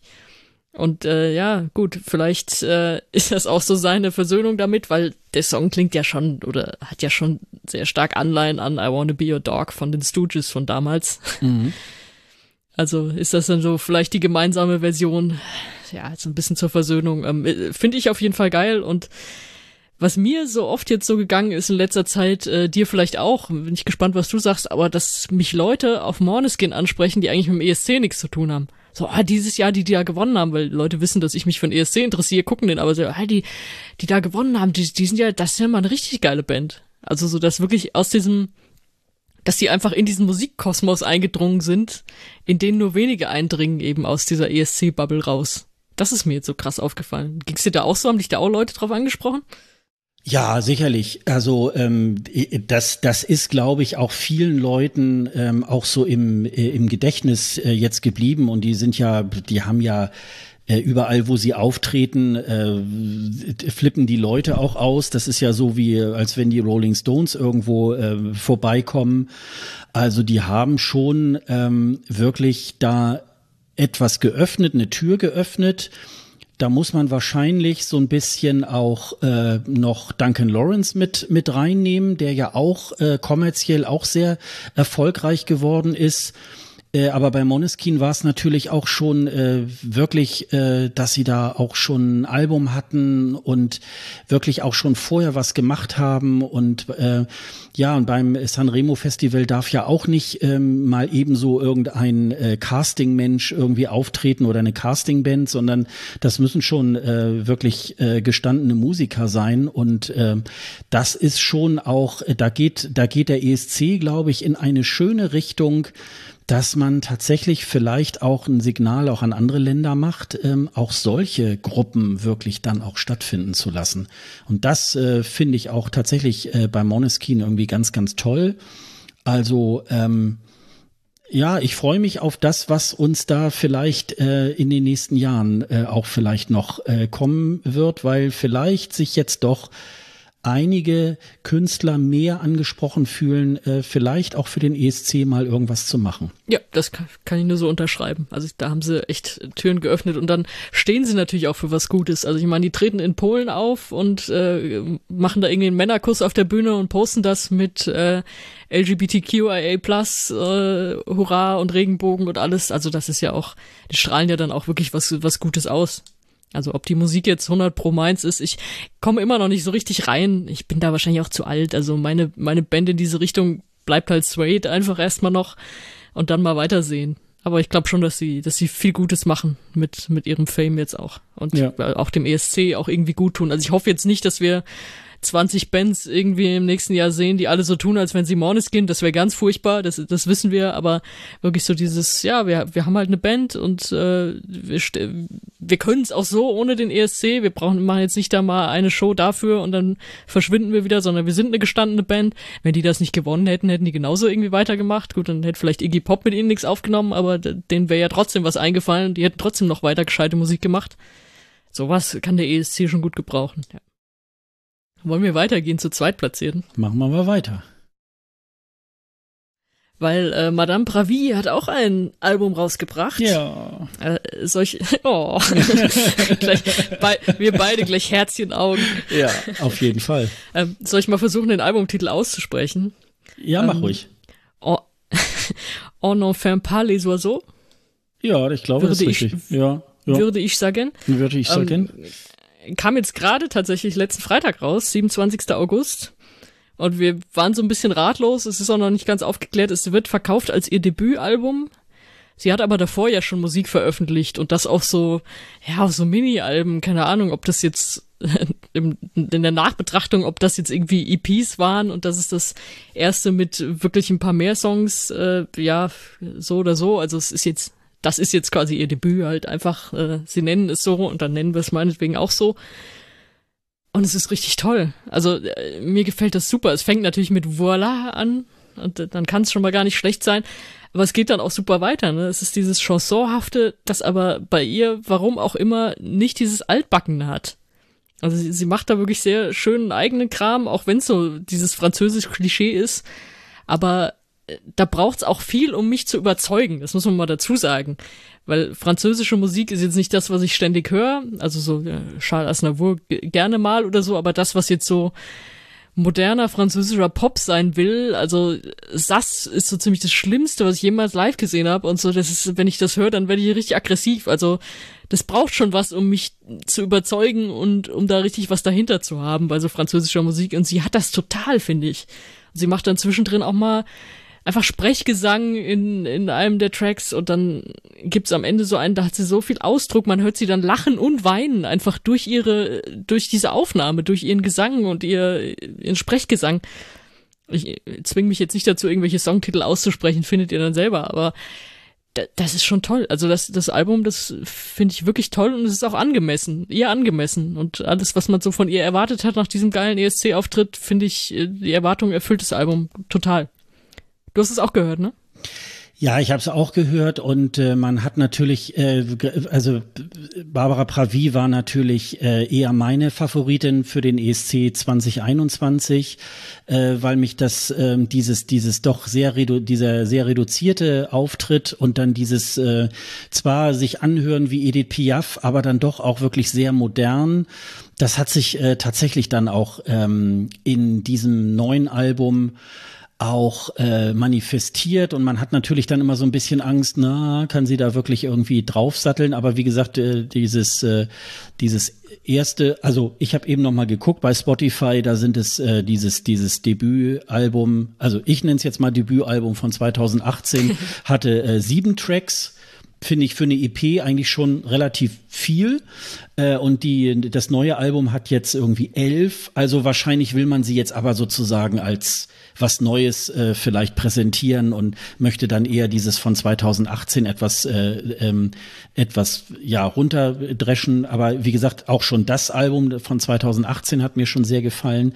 Da kann ich zum Beispiel das, äh, den Song Deda irgendwie, den höre ich im Moment in meiner Playlist auch rauf und runter. Aber auch jetzt in diesem, in diesem, äh, in diesem Album, äh, La Femme hat mir sehr gut gefallen und mir hat auch, wie heißt das, Sauté oder so heißt das, glaube ich, äh, der fünfte Track irgendwie, das hat mir sehr gut gefallen.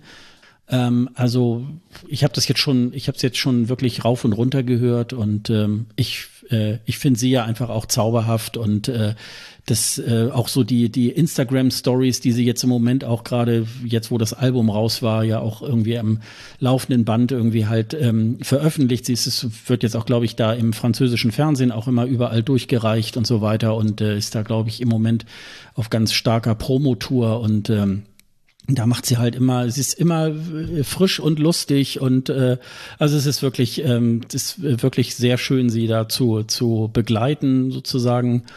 Ähm, also mir hat das, mir hat das sehr gut gefallen und äh, ich werde es mir sicherlich noch viele hundert Male anhören. wir, wir sind einfach beide große Fans von ihr, das ja. kann man nicht anders sagen. Ja, ja, auf jeden Fall. Also ich bin ja. ein größerer Fan noch von Barbara Pravi als von Moneskin, auch wenn ich die, ich auch. auch wenn ich den, auch wenn ich den Hype äh, auch nachvollziehen kann und so weiter. Ähm, ich kann ihn persönlich nicht so ganz nachvollziehen, aber äh, also mir geht es so, seit ich mich ähm, auch tatsächlich so mal die letzten vier, fünf Jahre auch mal äh, mehr durch die, auch durch die französischen Vorentscheide und so weiter. Ich höre schon französische Musik schon ganz gerne. Ich verstehe kein Wort, also mitunter, wenn ich dann so die, wenn ich dann so die Lyrics, ähm, ich weiß ungefähr, wie man es äh, aussprechen müsste, weil ich irgendwann mal auch Französisch hatte, aber ich habe, äh, ich weiß null, was es bedeutet. Ich muss es mir dann auch irgendwie über über so ein so ein so ein äh, Internetübersetzer mir dann irgendwie halt dann übersetzen lassen. Ähm, aber ähm, ich finde es einfach so als, als Sprache, als Musiksprache finde ich es einfach neben dem Italienischen irgendwie auch ganz, ganz groß und äh, das ist natürlich irgendwie auch ganz schön, dass sowas auch ganz vorne dann auch ähm, in der Tabelle auch äh, gut was abgeschl äh, abgeschlossen hat beim ESC. Ja, Barbara Pravi wäre wahrscheinlich auch hervorragend, wenn sie irgendeinen Beipackzettel vorsehen yeah. würde. Also yeah. ich weiß nicht, yeah. ob man da unbedingt alles verstehen muss. Ja. Gut, wollen wir, wollen wir noch einen äh, schwer zu verstehenden Eck ja. mit reinnehmen? Ja. äh, für Flammen. Ich, äh, sie lassen mich nicht los. Ich bin immer noch super sauer, dass sie es nicht ins Finale geschafft haben. Scheiß Jurys in dem Fall. Aber sie haben jetzt ein Debütalbum rausgebracht, bei denen ist es auch wirklich das Debüt. Also die haben ja angefangen im letzten Sommer, also Sommer 2020, äh, haben sie überhaupt erst als Band angefangen und dann, glaube ich, zwei Singles erstmal veröffentlicht, bevor der ESC-Song kam. Das heißt, das ist wirklich jetzt ganz neu und äh, das Album heißt wie die Band und ist komplett auf Dänisch. Es ist äh, fantastisch. Also es geht wirklich so in dem Stil weiter, wie wir sie auch kennengelernt haben. Es ist einfach diese Retro-Musik, 80er, Synthes, äh, Spaß, äh, bleibt irgendwie im Kopf hängen und gerade so diese schnelleren Nummern. Also die langsameren, die machen für mich das Album, die ziehen das so ein bisschen runter, die finde ich nicht spektakulär. Aber da sind wirklich auch Sachen drauf. Also natürlich äh, Övers Poinen kennt ja dann jeder jetzt aus dem ESC-Kosmos. Da gibt's ja noch die Singles von vorher, Menske vor Brugger und äh, Chameleon die ja auch in diese Richtung schon gehen. Und dann gibt's noch, das ist ja mein absoluter Favorit, ist 800 Toll. Also geschrieben 112 ist einfach die Notrufnummer, die ja in Dänemark auch so ist wie in Deutschland. Merkst du, wie ich da die, wie ich mich da traue, die Sachen auszusprechen im Gegensatz zum Französischen? da kennst du dich besser Und, aus. Ne?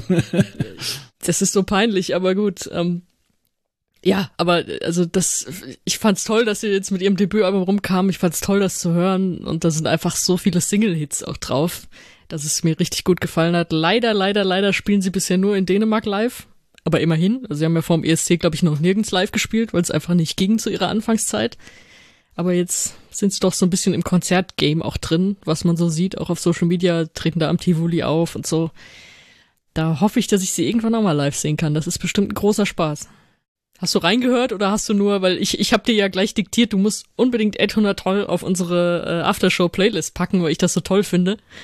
Und hast du wahrscheinlich schon die Augen verdreht und gedacht, ja. Gut. Äh, ja, also ich habe äh, doch, ich habe das Album mir natürlich auch angehört. Ich habe es mir sogar heute äh, während der Arbeit noch mal irgendwie nebenbei laufen lassen und ähm, es ging mir jetzt schon dieses Jahr beim ESC so, ähm, auch in der Vorentscheidssaison. Ähm, ich fühle mich da im Moment, wenn ich diese 80er Jahre Sachen höre, ich fühle mich enorm alt.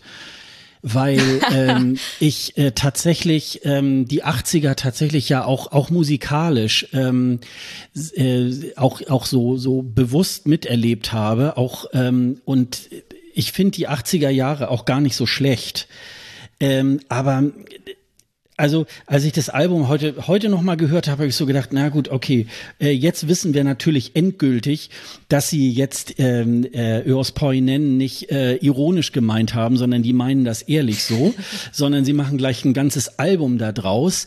Aber mich mich mich kickt das äh, so nicht wirklich, ähm, dass ich jetzt wirklich sage irgendwie so, oh ja toll, ist in diesem Stil und so weiter. Das ist mir dann doch ein bisschen zu viel äh, 80er Jahre Klischee. Ähm, also da, da müsste in, in, für mein Dafürhalten noch äh, auch, auch so eine Spur Modernität irgendwie halt rein, weil sonst ist es mir tatsächlich so ein bisschen äh, zu viel Parodie auf diese Zeit und es ging mir auch so bei diversen Beiträgen, die so in Vorentscheiden irgendwie auch gelaufen sind. Das ist scheinbar jetzt irgendwie äh, auch beim ESC angekommen, so eine 80er-Welle. Und wenn, muss man das, glaube ich, äh, auf eine gewisse, also wir waren ja eben bei Barbara Pravi, das ist ja irgendwie sehr alter Chanson und doch irgendwie ein bisschen moderner. Und das, äh, da haben mich für Flammen nicht, nicht wirklich so abgeholt. Und das kann man gut so nebenbei hören, aber ich denke irgendwie so, ich höre da gerade so ein 80er-Sampler von irgendjemanden. Und das ja, also Ihren ESC-Beitrag kann ich noch irgendwie nachvollziehen. Den, wie ich immer so schön sage, den habe ich mir schön gehört. Aber ähm, ansonsten, äh, ja, also außer jetzt hier für den Podcast, muss ich es, glaube ich, jetzt dann danach jetzt nicht nochmal hören.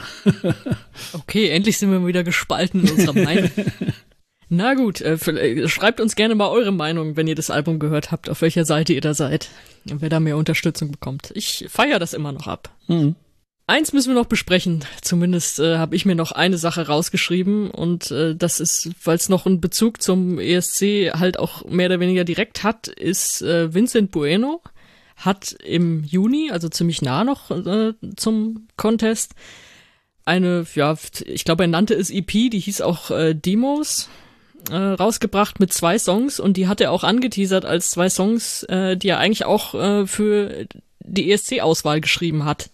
Also bei ihm war es ja so, er hat ja relativ schnell erfahren nach der Absage 2020, okay, er wird's wieder und dann gab's die Suche nach, nach dem Song für, für ihn. Also und dann hat er geguckt, was hat er, hat er ein bisschen geschrieben und irgendwann kam ja dann Eamon, war ja nicht von ihm, das kam ja einfach von von irgendeinem Team, das das geschrieben hatte. Und dann haben sie gesagt, okay, das nehmen wir. Und dann singt er das, aber er macht ja auch sehr viel selbst, er schreibt selbst und äh, nimmt selbst auf, produziert selbst und so, deswegen war das eigentlich eher ungewöhnlich für ihn, dass er da mit einem Song kam, der eben nicht aus seiner Feder war.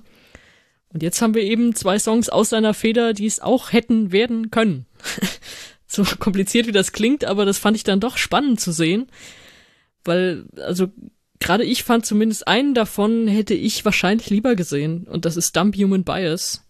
Das ist, der hat Power und da merkt man auch, da ist eine Message dahinter, die ihm sehr, sehr viel bedeutet. Also es ist wirklich so ein Statement gegen so Engstirnigkeit und Dummheit äh, von äh, manchen Leuten halt einfach und man merkt, es ist ihm ein Bedürfnis, das zu singen. Das, das merkt man im ganzen Track, wie das dann auf der ESC-Bühne ausgesehen hätte. Keine Ahnung. Eamon haben sie ja eigentlich auch ganz gut äh, arrangiert dann da und ganz gut hingestellt mit den Lichtern. Das war ja schon nicht schlecht gemacht. Er hat es super gesungen.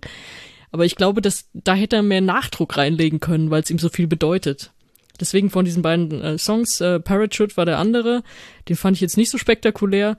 Aber ich hätte mich, glaube ich, über Dumb Human Bias gefreut. Auch mit der Message dahinter. Hast, hast du die beiden überhaupt gehört? Ich habe ja, sie dir, ja. glaube ich, irgendwie geschickt, als sie kamen, ne? Ja, ich glaube, Parachute hatte ich das nicht sogar auch mal auf unsere ESC Aftershow, hatte ich, glaube ich, auch schon mal vor längerer Zeit draufgepackt. Äh, äh, die äh, Dumb Human Beers äh, können wir übrigens auch noch mal dann draufpacken, dann könnt ihr euch das ja, dann unbedingt. auch noch mal anhören. Ähm, ja, ging mir aber auch so. Ich ich mag das einfach, was, äh, was Vincent da, äh, den Beitrag für den er 2020 hätte machen, fand ich jetzt nicht so toll.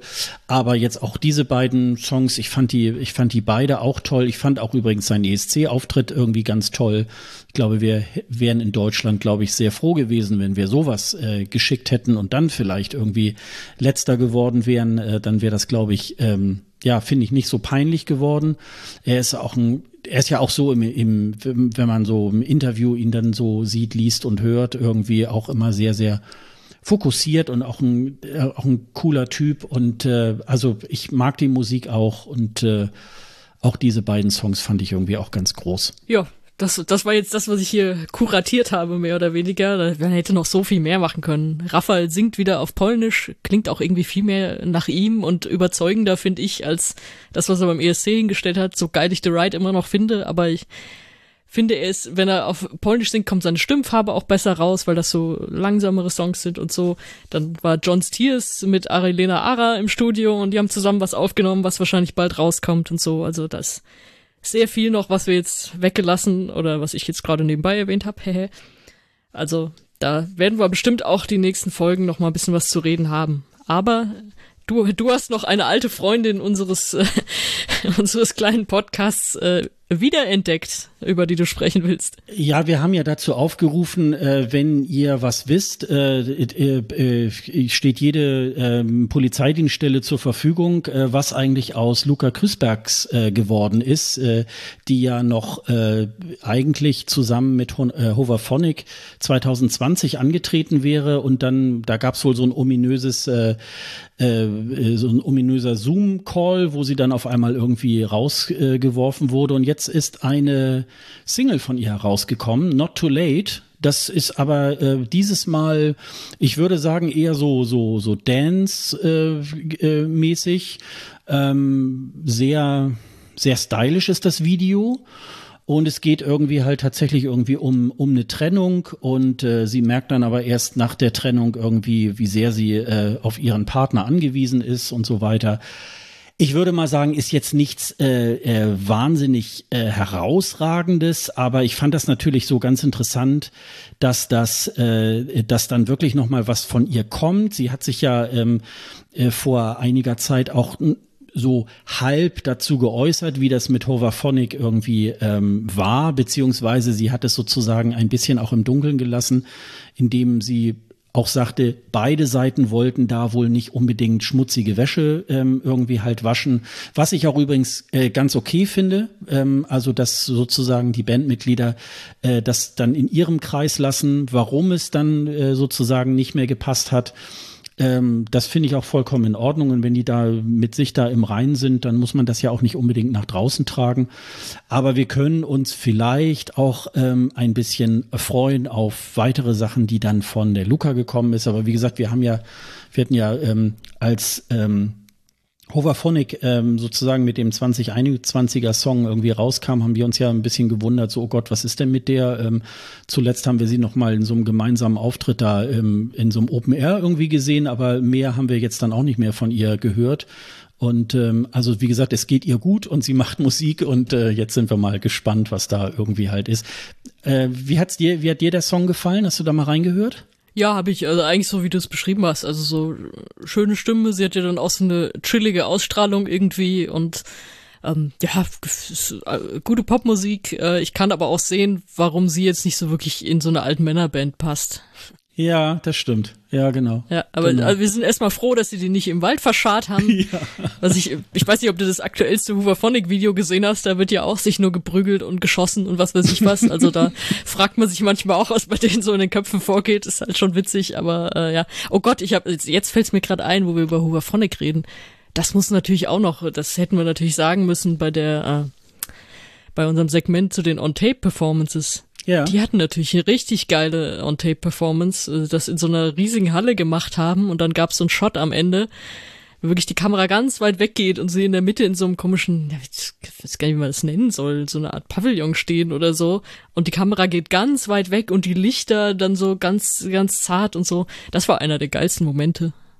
Also okay, ich muss jetzt, ich, ich, ich hole jetzt doch wieder Hooverphonic raus, um, um sie zu loben, nach allem, was wir jetzt über Luca gesagt haben. Aber ja, ich glaube, es ist gut, dass sie da ihr eigenes Ding macht und das kann sie auch. Und da wird sie auch noch ein bisschen was von sich hören lassen, gehe ich davon aus. Ja, dann haben wir jetzt erstmal die, die Musik ähm, erstmal hinter uns gelassen, aber ich glaube tatsächlich, da wird jetzt auch ein bisschen was kommen. Ich glaube auch gerade, wenn das jetzt doch äh, ein bisschen einfacher wird, vielleicht auch Konzerte zu geben, wenn auch so vielleicht in eingeschränkter Form, wird es da vielleicht auch noch mal wieder ein bisschen mehr Musik auch von den Künstlern geben. Ähm, aber du verfolgst das ja bei bleistiftrocker.de ja auch ähm, immer sehr intensiv und ähm, da wirst du uns dran. ja noch auf, auf einiges noch die nächsten Monate wieder aufmerksam machen. Und jetzt kommt, ja. jetzt kommt natürlich dein Lieblingsthema. Jetzt kommt dein Monolog. Ich schalte mich stumm. Viel Spaß. ähm, ja, also äh, was ja ganz schön ist, ähm, äh, da ist jetzt tatsächlich äh, schon wieder ein Event, was äh, ja noch nicht äh, unmittelbar vor der Tür steht, aber jedenfalls in Deutschland. Und zwar gibt es natürlich ein Junior Eurovision 2021, der wird dieses Jahr in Paris ausgetragen weil ja Valentina mit Jimagin äh, den Song gewonnen hat, der ja übrigens auch von Barbara Pravi unter anderem mitgeschrieben worden ist. Und äh, daraufhin hat sich natürlich das französische Fernsehen auch bereit erklärt, äh, diesen ESC auch ähm, dann auch in Frankreich auszutragen. Ja, vielleicht erstmal zuerst über den ESC. Er wird diese, äh, über den Junior ESC, er wird dieses Jahr ähm, etwas später stattfinden, nämlich am 19. Dezember, also nicht im November, sondern am 19. Dezember in äh, äh, Paris. Es gibt sogar auch schon ein Logo, was ein bisschen Interpretationen äh, offen lässt. Also man kann ein, man kann den Eiffelturm erkennen dann haben aber auch einige schon so äh, im Internet sich dazu geäußert, ja gut, aber es ist ja kurz vor Weihnachten, es könnte auch ein Weihnachtsbaum sein und es soll wohl auch sowas wie eine Rakete sein. Also es ist wohl für jeden wieder was dabei, was das Logo irgendwie halt angeht. Also ähm, ja, aber auf der anderen Seite, wenn es um Frankreich geht, ohne Eiffelturm, das geht ja irgendwie auch gar nicht. Also ich finde, das ist ähm, Insofern ist das schon irgendwie ganz, ganz gut gewählt. Äh, bislang haben ähm, ihre Teilnahme bestätigt 16 Länder. Also ähm, da ist, ich will das jetzt nicht alles aufzählen, aber da sind unter anderem äh, der Sieger des ESC 2021 Italien dabei, der Sieger des Junior ESC Frankreich. Deutschland will auch beim äh, will auch ein zweites Mal wieder mitmachen, auch wenn sie letztes Mal ja nicht so gut abgeschnitten haben. Die Niederlande sind wieder dabei, aber auch Spanien äh, werden äh, ein äh, oder schicken einen Beitrag. Was ein bisschen traurig ist, es haben natürlich auch diverse Länder abgesagt, aber vor allen Dingen ähm, will Australien äh, dieses Mal nicht am Junior ESC teilnehmen. In Australien teilen sich ja die beiden Sender SBS und ABC die Teilnahme. Also SBS äh, verantwortet den äh, Eurovision Song Contest und äh, ABC äh, verantwortet den, die Teilnahme am Junior ESC und ABC hat sich ähm, außerstande gesehen, dass äh, äh, Australien dort teilnehmen kann. Das hat auch ein, teilweise ein bisschen mit Corona auch zu tun, aber das wird nicht stattfinden. Dann hat's ja, um einen kleinen Schlenker noch zu machen, ja nochmal wegen der, äh, wegen Belarus nochmal eine ähm, äh, eine Suspendierung gegeben. Der Sender BTRC ist ja suspendiert worden wegen der äh, dauerhaften Unterdrückung der Medienfreiheit im Lande. Und da hat ja äh, auch auf Drängen äh, der Öffentlichkeit hat die EBU diese Entscheidung getroffen. Diese Suspendierung äh, gilt für äh, drei Jahre, nämlich bis Juli 2021, äh, 2024. Und deswegen kann der äh, kann Belarus auch an diesem Junior ESC auch nicht teilnehmen. Und äh, die können also, wie gesagt, erst wieder sogar beim Junior ESC 2024 teilnehmen, wenn äh, sie wieder Mitglied in der EBU sind. Werden wir mal gucken, ob das nicht noch sogar verlängert wird ähm, oder vielleicht verkürzt, das werden wir dann mal sehen. Was aber ähm, noch irgendwie ganz interessant war, äh, das würde ich dann tatsächlich auch noch mal so in die Show Notes irgendwie setzen. Man kennt jetzt auch schon den ersten Teilnehmer, das ist der 14-jährige Semao Oliveira, der äh, Voice Kids Portugal gewonnen hat. Und was so ganz außergewöhnlich äh, an diesem jungen Mann irgendwie halt ist, er hat eine ganz tiefe Stimme und ist ähm, absoluter Liebhaber des Fados. Ist jetzt auch nicht unbedingt so meine Musik. Aber äh, wenn man sich da so ein bisschen durch die äh, Voice Kids äh, Videos da so durchklickt, irgendwie, also der Junge ist wahnsinnig. Ich bin da mal tatsächlich sehr gespannt, ähm, äh, was sie ihm da für einen für einen Song ähm, äh, auf den Leib schneidern. Das äh, wird sehr interessant. Aber da weiß man jetzt, wie gesagt, schon mal aus Portugal, ähm, wer da irgendwie halt antritt. Und äh, wir sind ja beim äh, ESC noch gar nicht äh, so weit. Äh, aber beim Junior ESC weiß man das jetzt schon. Wir werden einen Vorentscheid bekommen. Und zwar werden die Deutsch, der deutsche Teilnehmer oder die deutsche Teilnehmerin, ähm, ich gucke gerade, nee, das sind ja glaube ich auch nur Mädchen, ne? Äh, ja, genau. Es sind äh, drei Mädchen, ähm, die sich jetzt in einer engeren Wahl qualifiziert haben ähm, für die Teilnahme an diesem deutschen Vorentscheid zum Junior ESC. Und der wird am Freitag, den 10. September im Kika ähm, stattfinden um 19.30 Uhr. Und es stehen zur Auswahl die zehnjährige Martha. Sie kommt aus Nordrhein-Westfalen. Pauline, sie ist zwölf Jahre, kommt aus Rheinland-Pfalz. Und Emily, 13 Jahre, kommt aus dem Saarland. Und alle drei singen dann um das Ticket für Paris. Äh, die Songs kennen wir noch nicht. Die werden wohl wahrscheinlich auch erst dann an dem Abend sozusagen vorgestellt werden. Ich bin da mal sehr gespannt, äh, wie sie das aufziehen werden. Vielleicht haben wir da so einen kleinen Blick nochmal darauf, wie könnte vielleicht der Vorentscheid für den ESC auch dann äh, sein. Vielleicht ist das ja auch wieder so eine Blaupause. Wir haben es ja jetzt schon beim Junior ESC im letzten Jahr gesehen. Da war ja auch, da wurde ja auch vieles sozusagen übernommen für den ESC in Rotterdam. Also werden wir da mal schauen, ob das äh, vielleicht da auch nochmal ähm, so sein wird. Ja, ähm, und äh, was noch, äh, was äh, auch noch aussteht, ist äh, auch der Junior ESC wird äh, in den bekannten vier Szenarien jetzt geplant, weil man natürlich auch davon ausgehen muss, im Dezember könnte es vielleicht in Frankreich äh, auch wieder ein kompletter Lockdown sein oder äh, es hat sich vielleicht schon ein bisschen entspannt und so weiter. Äh, kann es mit Publikum stattfinden oder kann es nicht äh, mit Publikum stattfinden? Und da gibt es jetzt wieder diese vier Szenarien. Also erstes Szenario ist dann, äh, ja, wir machen das so, wie wir es schon seit äh, bis 2019 kennen mit äh, 10.000 äh, Zuschauern und so weiter bis hin zu, wir machen das ganze Ding nur remote. Und das wird jetzt natürlich dann auch wieder ähm, in diesen Abstufungen halt vorgeplant, damit man äh, diese Veranstaltung auf jeden Fall stattfinden lassen kann. Aber ich persönlich, ich freue mich da wieder drauf. Ähm, ich werde es wahrscheinlich wieder alleine gucken. und äh, insofern werden wir dann mal schauen, äh, äh, wie es dann dieses Mal, dieses Mal irgendwie halt ausgeht. Weck mich einfach, wenn es wieder ein niedlicher polnischer Sänger moderiert. Ja, das kann ich gerne tun. Das äh, mal gucken. Äh, äh, moderatorenmäßig hätte ich da, glaube ich, schon ähm, hätte ich eine Idee, wer es vielleicht machen könnte, aber ähm, das, das da könnte ich auch zugucken, stimmt. Ne, das, äh, das, das äh, könnte vielleicht noch äh, interessant werden. Ähm, da bin ich mal gespannt. Ich tippe ähm, auf eine ehemalige Junior-ESC-Teilnehmerin, also insofern könnte das natürlich. Ich tippe auf eine ESC-Teilnehmerin von diesem Jahr. Vielleicht beide. Das würde sogar passen. Jetzt können die Hörer mal irgendwie mal raten, wen wir denn meinen.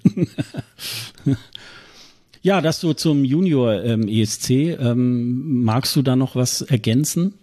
Also wir können ja vielleicht noch mal, sonst äh, ich habe das so ein bisschen eingeflochten. Wir können ja tatsächlich noch mal über Belarus irgendwie sprechen. Da hat es ja wie gesagt ähm, während unserer Sommerpause ja diese Entscheidung gegeben von der von der EBU und ähm, das ist jetzt nochmal ähm, in der letzten Woche nochmal ähm, thematisiert worden, dass diese Suspendierung nicht sozusagen für immer gilt, sondern ähm, sozusagen äh, für äh, drei Jahre.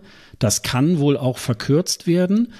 Aber als die äh, Suspendierung sozusagen ausgesprochen wurde, hatte der belarussische Sender noch zwei Wochen Zeit, dagegen Einspruch zu erheben. Das hat er wohl nicht getan. Und ähm, ja, und jetzt ist es dann, wie gesagt, nochmal ähm, thematisiert worden, dass das wohl befristet ist auf Juli 2020. Aber ich persönlich, mir geht es da so dabei, wenn man auch so sieht, was da jetzt im Moment gerade in Belarus so abgeht. Ich glaube, das ist auch, ähm, glaube ich, erstmal die richtige Entscheidung, dass man da auch sagt, also EBU ist noch irgendwie auch eine Organisation, die auch die äh, Medienfreiheit auch irgendwie ganz hoch hält und das ähm, sehen wir von Seiten von Belarus nicht wirklich dann repräsentiert. Ne? Ja, unbedingt, ey. Get your shit together und dann kommt ihr wieder und dann könnt ihr wieder mitmachen. Aber das ist schon übel gerade. Ja, das ist wahrscheinlich wirklich die richtige Entscheidung. Naja, sind wir mal gespannt. Ich glaube, bei der nächsten Folge ähm, ESC Green Room werden wir dann mal über diesen äh, deutschen Vorentscheid dann zum Junior ESC dann mal sprechen. Und ähm, werden wir mal gucken, wer da dann das Rennen macht. Ja, dann äh, haben wir jetzt hier noch bei uns äh, im äh, Sendedokument da nochmal, ähm, habe ich nochmal zwei, drei Sachen aufgeschrieben. Vielleicht hast du auch noch irgendwie was. Ähm, es gab wieder Eurovision Again. Äh, seit der Pandemie wurde das ja initiiert, dass man ähm, alle vier Wochen gibt es am Samstag um 21 Uhr wird, ähm, ja, so ein bisschen so eine Sneak Preview sozusagen, wobei es ja keine Preview ist, aber es ist nochmal ein Rückblick auf irgendeinen Jahrgang innerhalb der letzten über 60 Jahre des ESC. Und da hat's jetzt äh, ähm, ein Eurovision Again zu 2006 einmal gegeben. Äh, das war übrigens, nee, stimmt, das war ja gar nicht ein äh, Eurovision Again, aber es äh, Das war eingeschoben, so ja. Genau, das war eingeschoben, weil es ähm, weil diese Show ähm, in HD äh, nochmal ausgestrahlt worden ist. Und was bei, bei dem äh, ESC nochmal ganz interessant war, oder bei der Version, die man da sehen konnte, es waren, die Auftritte waren schon in HD, äh, was man damals äh, so noch nicht ausgestrahlt hatte. Aber die Postkarten waren scheinbar nicht in HD aufgenommen worden. Und so hat man dann kurzerhand äh, zwischen den äh, Acts sozusagen sehen können, wie ähm, die einzelnen Acts äh, äh, abgebaut und wieder aufgebaut worden sind. Und das ist natürlich für den einen oder anderen Zuschauer vielleicht auch gar nicht so uninteressant, ähm, der da eigentlich noch nie so vor Ort war und sich immer gefragt hat, so Mensch, wie machen die das? Und da kann man irgendwie ganz schön sehen, in welcher Schnelligkeit und so weiter da auf einmal 20, 30 Leute auf der Bühne rumwuseln und da teilweise ja manchmal sehr aufwendige äh, Aufbauten da eben so in 30 Sekunden da so hinzaubern. Das ist natürlich dann auch mal so ganz interessant. Aber ähm, ja, bevor ich dich da noch mal, ja, sag mal was zum, sag mal was zum Jahrgang 2006. Äh, wir haben da ja noch mal so drüber geschrieben in der Zeit. Ich wollte gerade sagen, du moderierst das schon so an, weil wir drüber geschrieben haben. Ich fand den Jahrgang so furchtbar. Ja, ja. Also erstmal war es auch ein scheiß Jahr. Also in, in dem Jahr, ich weiß, ich habe da so viel Zeug gemacht, aber da ist auch so viel Scheiße passiert. Also auch diese WM 2006, die fand ich auch schon damals ganz schlimm und dann so, ach, noch so ein paar, so ein bisschen privates Zeug, was da auch kacke war zu der Zeit und so. Und deswegen konnte ich mich damals auch gar nicht so richtig auf den ESC konzentrieren, als der war. Aber auch jetzt so im Nachgang, also Texas Lightning geil. Finde ich auch immer noch eine richtige Frechheit, dass sie so schlecht abgeschnitten haben, weil die waren einfach einer der besten Acts an diesem Abend. Fertig, lasse ich auch nicht mit mir diskutieren. Lordi waren mir zu drüber, also die haben wirklich den ESC verarscht für mich, das sehe ich immer noch so, das ist immer noch kein Gewinner, den ich brauche.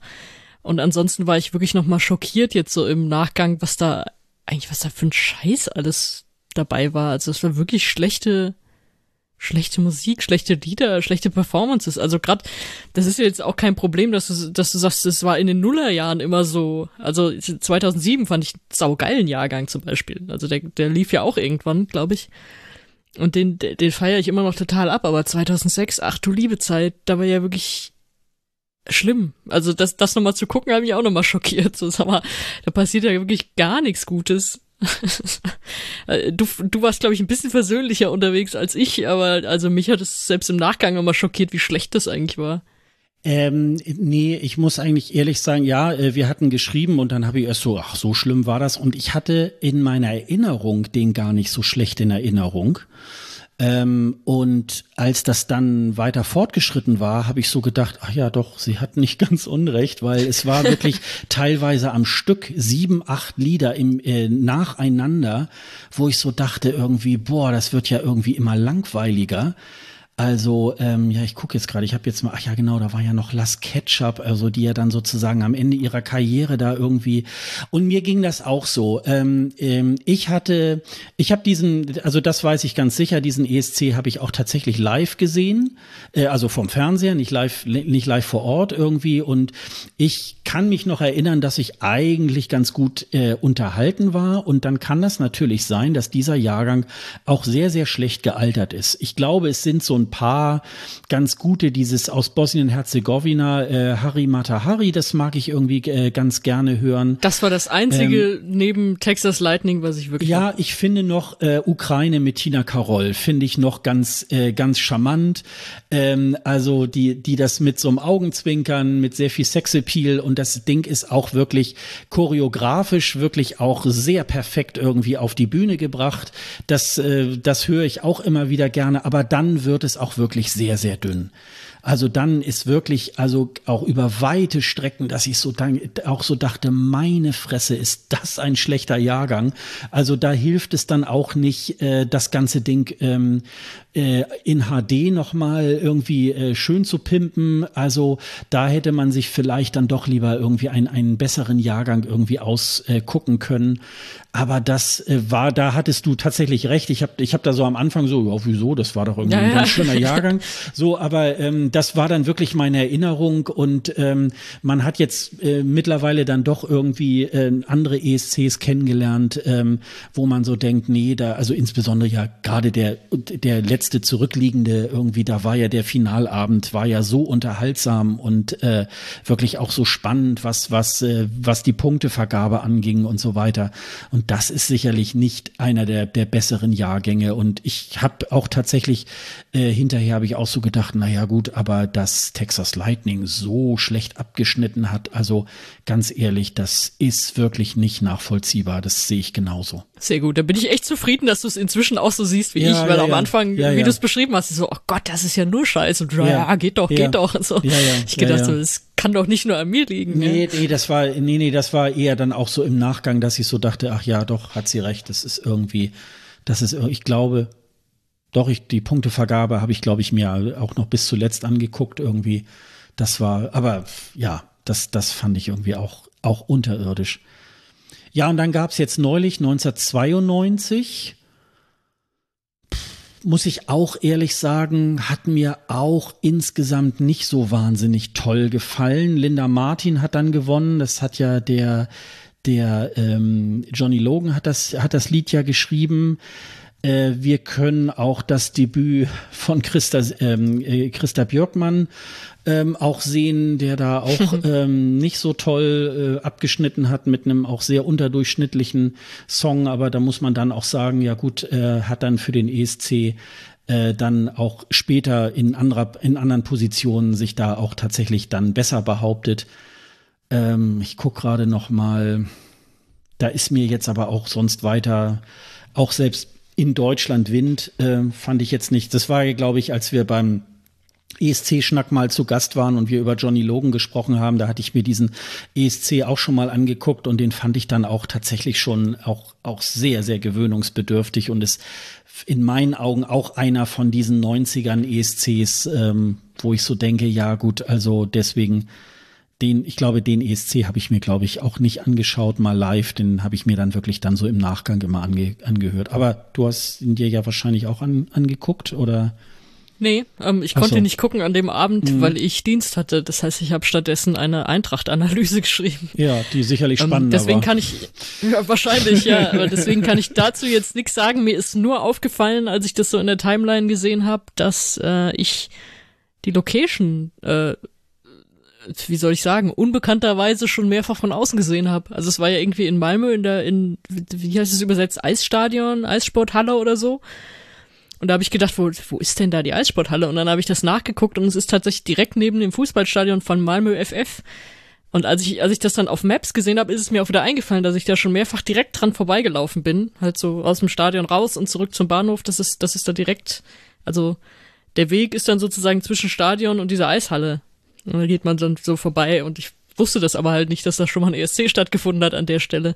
Aber das, das war das einzige Interessante, was mir dazu dann aufgefallen ist. Und ja, angeguckt habe ich es mir dann aber nicht. Ja, und dann vielleicht noch mit dem Wikinger-Schiff da auf der Bühne, das war vielleicht auch noch irgendwie, das ist ja auch so ein Eyecatcher, den man dann immer mal so sieht, wenn man 92er Videos von den einzelnen Beiträgen sieht und so weiter. Das ist sicherlich richtig, aber es war, es, da war wirklich ähm, vieles, also und äh, irgendwann gab es, glaube ich, auch noch mal den von 1980 zum Beispiel, den fand ich wesentlich äh, unterhaltsamer, auch so was teilweise auch so ESC-Hits irgendwie angeht, die dann da so stattgefunden haben. Und da war, also wie gesagt, die beiden, äh, die man da jetzt gesehen hat als Eurovision Again oder eben halt dann zwischendurch mal, das war jetzt nicht unbedingt so etwas, was einen dann jetzt wirklich äh, hinterm Ofen äh, herlockt. Also das war jetzt nicht unbedingt ähm, so super sehenswert. Aber was sehenswert ist, ist, dass das eben halt immer mal wieder gemacht wird.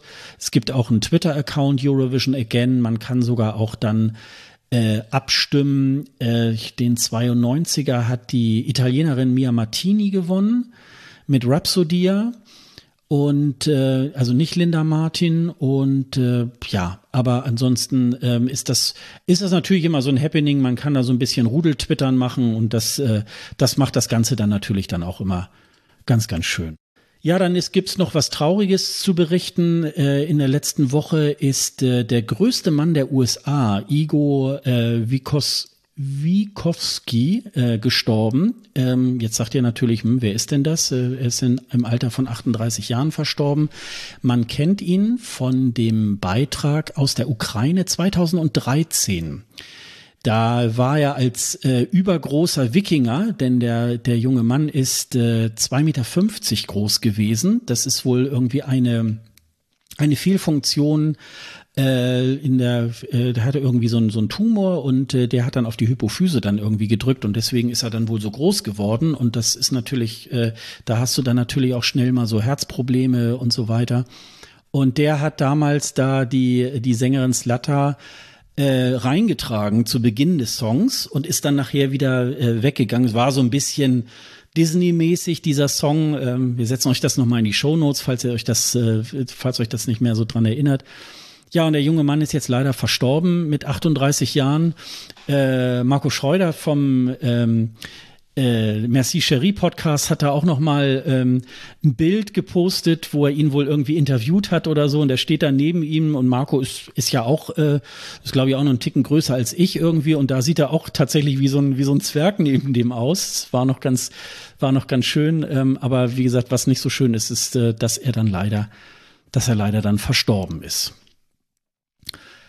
Ja, und ansonsten, äh, es geht schon ein bisschen die Vorentscheidssaison los und äh, wir haben natürlich auch dann in der nächsten Saison oder in dieser Saison auch wieder auf unserer Seite escgreenroom.de unter dem Link ESC Live stellen wir euch natürlich dann auch wieder die Livestreams während der äh, Vorentscheidssaison dann auch wieder zur Verfügung. Und da haben wir schon mal so diverse Termine hinterlegt, nämlich es gibt äh, schon die Termine für Italien, die werden Anfang Februar sein. Äh, Norwegen wird auch wieder mit mehreren Vorrunden auch äh, das Melo den Melodie Grand Prix auch wieder stattfinden lassen. Das wird dann im Januar und im Februar sein. Australien will auch wieder ein Vorentscheid machen am 26. Februar. Da kann man dann wieder äh, zum Frühstück sich äh, ah, dann geil. das wieder anschauen. Also das ist dann irgendwie auch ganz schön. Und Dänemark hat auch schon sein Finale bekannt gegeben, nämlich am 5. März. Und das werden wir natürlich dann auch immer noch mal so ein bisschen äh, weiter ähm, komplettieren. Und nachher, äh, wenn es dann soweit ist, dann stellen wir euch dann auch da die, die Streams, äh, die Links zu den Streams dann auch zur Verfügung, damit ihr nicht lange im Internet irgendwie suchen müsst. Aber auch hier geht es dann wieder los mit der Vorentscheidssaison. Also es ähm, geht jetzt schon so langsam in die Planung. Die Fernsehsender sind schon am Suchen. Jetzt heute, als die Saison beginnt, haben dann jetzt auch schon, ich habe Finnland heute gelesen, ähm, auch die Schweiz sucht jetzt, äh, ruft jetzt wieder auf. Da gibt es teilweise sehr, sehr schmale äh, Zeitfenster, in denen man sozusagen Songs ähm, äh, einreichen kann. Und äh, wer da vielleicht als Musiker sich aufgerufen fühlt, äh, der kann sich da natürlich auch äh, in dem ein oder anderen Land wirklich dann auch bewerben. Das wird natürlich auch ganz ganz interessant. Ja, und es gibt wieder einen komplett neuen Jahrgang. Es ist ja jetzt nicht wie beim letzten Mal war das ja so ein bisschen, ja, Großteil kommt einfach wieder vom Jahr davor und so. Und jetzt kriegen wir wirklich, was weiß ich, um die 40 neue Namen um die Ohren gehauen in der nächsten Zeit. Das wird wieder spannend. Ja, auf jeden Fall. Also freue ich mich da auch schon und ähm, dass das vielleicht auch im nächsten Jahr wieder ähm, etwas mehr noch wieder Normalität wird und dass uns Corona immer weniger nervt. Es wird uns ja sicherlich die nächsten Jahre noch begleiten, aber Corona soll uns halt immer weniger nerven und dass wir da vielleicht auch ein bisschen, bisschen wieder ähm, zur Normalität wieder zurückführen, ja. Hast du noch was, äh, was jetzt noch äh, wichtig wäre für ähm, diese erste Folge nach der Sommerpause? Nö, nicht wirklich. Außer, dass wir jetzt davon ausgehen, dass natürlich äh, in den nächsten Tagen jetzt alles veröffentlicht wird, worauf wir heute noch gewartet ja, haben. Ja, genau. Also wahrscheinlich morgen direkt äh, Ort, Termin, äh, deutsches Vorgehen, wie auch immer. Aber dann sprechen wir halt in der nächsten Folge drüber, weil wir haben ja noch einiges vor diese Saison. Also ich freue mich da auch schon sehr drauf und äh, mal gucken, dass wir nicht mehr vorm Computer sitzen müssen, um uns da die Proben anzugucken, sondern dass wir dann wirklich auch vor Ort sind und es dann uns auch angucken können. Ja, dann genau. würde ich sagen, wir machen mal den Sack zu und äh, wir äh, wir werden uns sicherlich in den nächsten vier bis sechs Wochen wieder bei euch melden. Jetzt wird es wieder, ähm, jetzt wird es wieder regelmäßiger werden. Also wir machen das ja immer ein bisschen davon abhängig, äh, ob es dann wirklich auch äh, was äh, zu erzählen gibt. Wir wollten jetzt halt, wie gesagt, äh, nur einmal damit starten in der neuen Saison und wieder sagen, hey, wir sind wieder da und wir hoffen natürlich, dass ihr uns auch in diesem Jahr dann wieder so äh, vielzahlig dann auch folgt und äh, das würde uns natürlich sehr, sehr freuen. Ja, Sonja, dann würde ich sagen, wir machen den Sack zu und äh, wir hören uns dann ungefähr in vier Wochen dann wieder. Also bis dann. Ne? Das machen wir. Jo, tschüss. Ja. Ciao.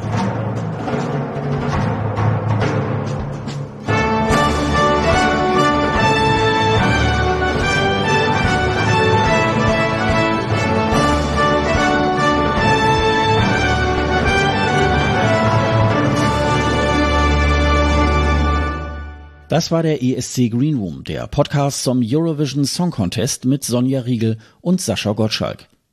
Weitere Infos über den ESC und über diesen Podcast findet ihr auf escgreenroom.de. Dieser Podcast ist ebenfalls auf Twitter, Facebook und Instagram mit dem Handle ESC Greenroom zu finden. Wenn ihr Sonja und Sascha auf Social Media folgen möchtet, findet ihr die Kontaktdaten ebenfalls auf dieser Website unter dem Link Doppelspitze. Auf escgreenroom.de könnt ihr außerdem unter dem Post dieser Folge euren Kommentar hinterlassen. Ihr könnt aber auch eine Mail an kundendienst.escgreenroom.de schreiben.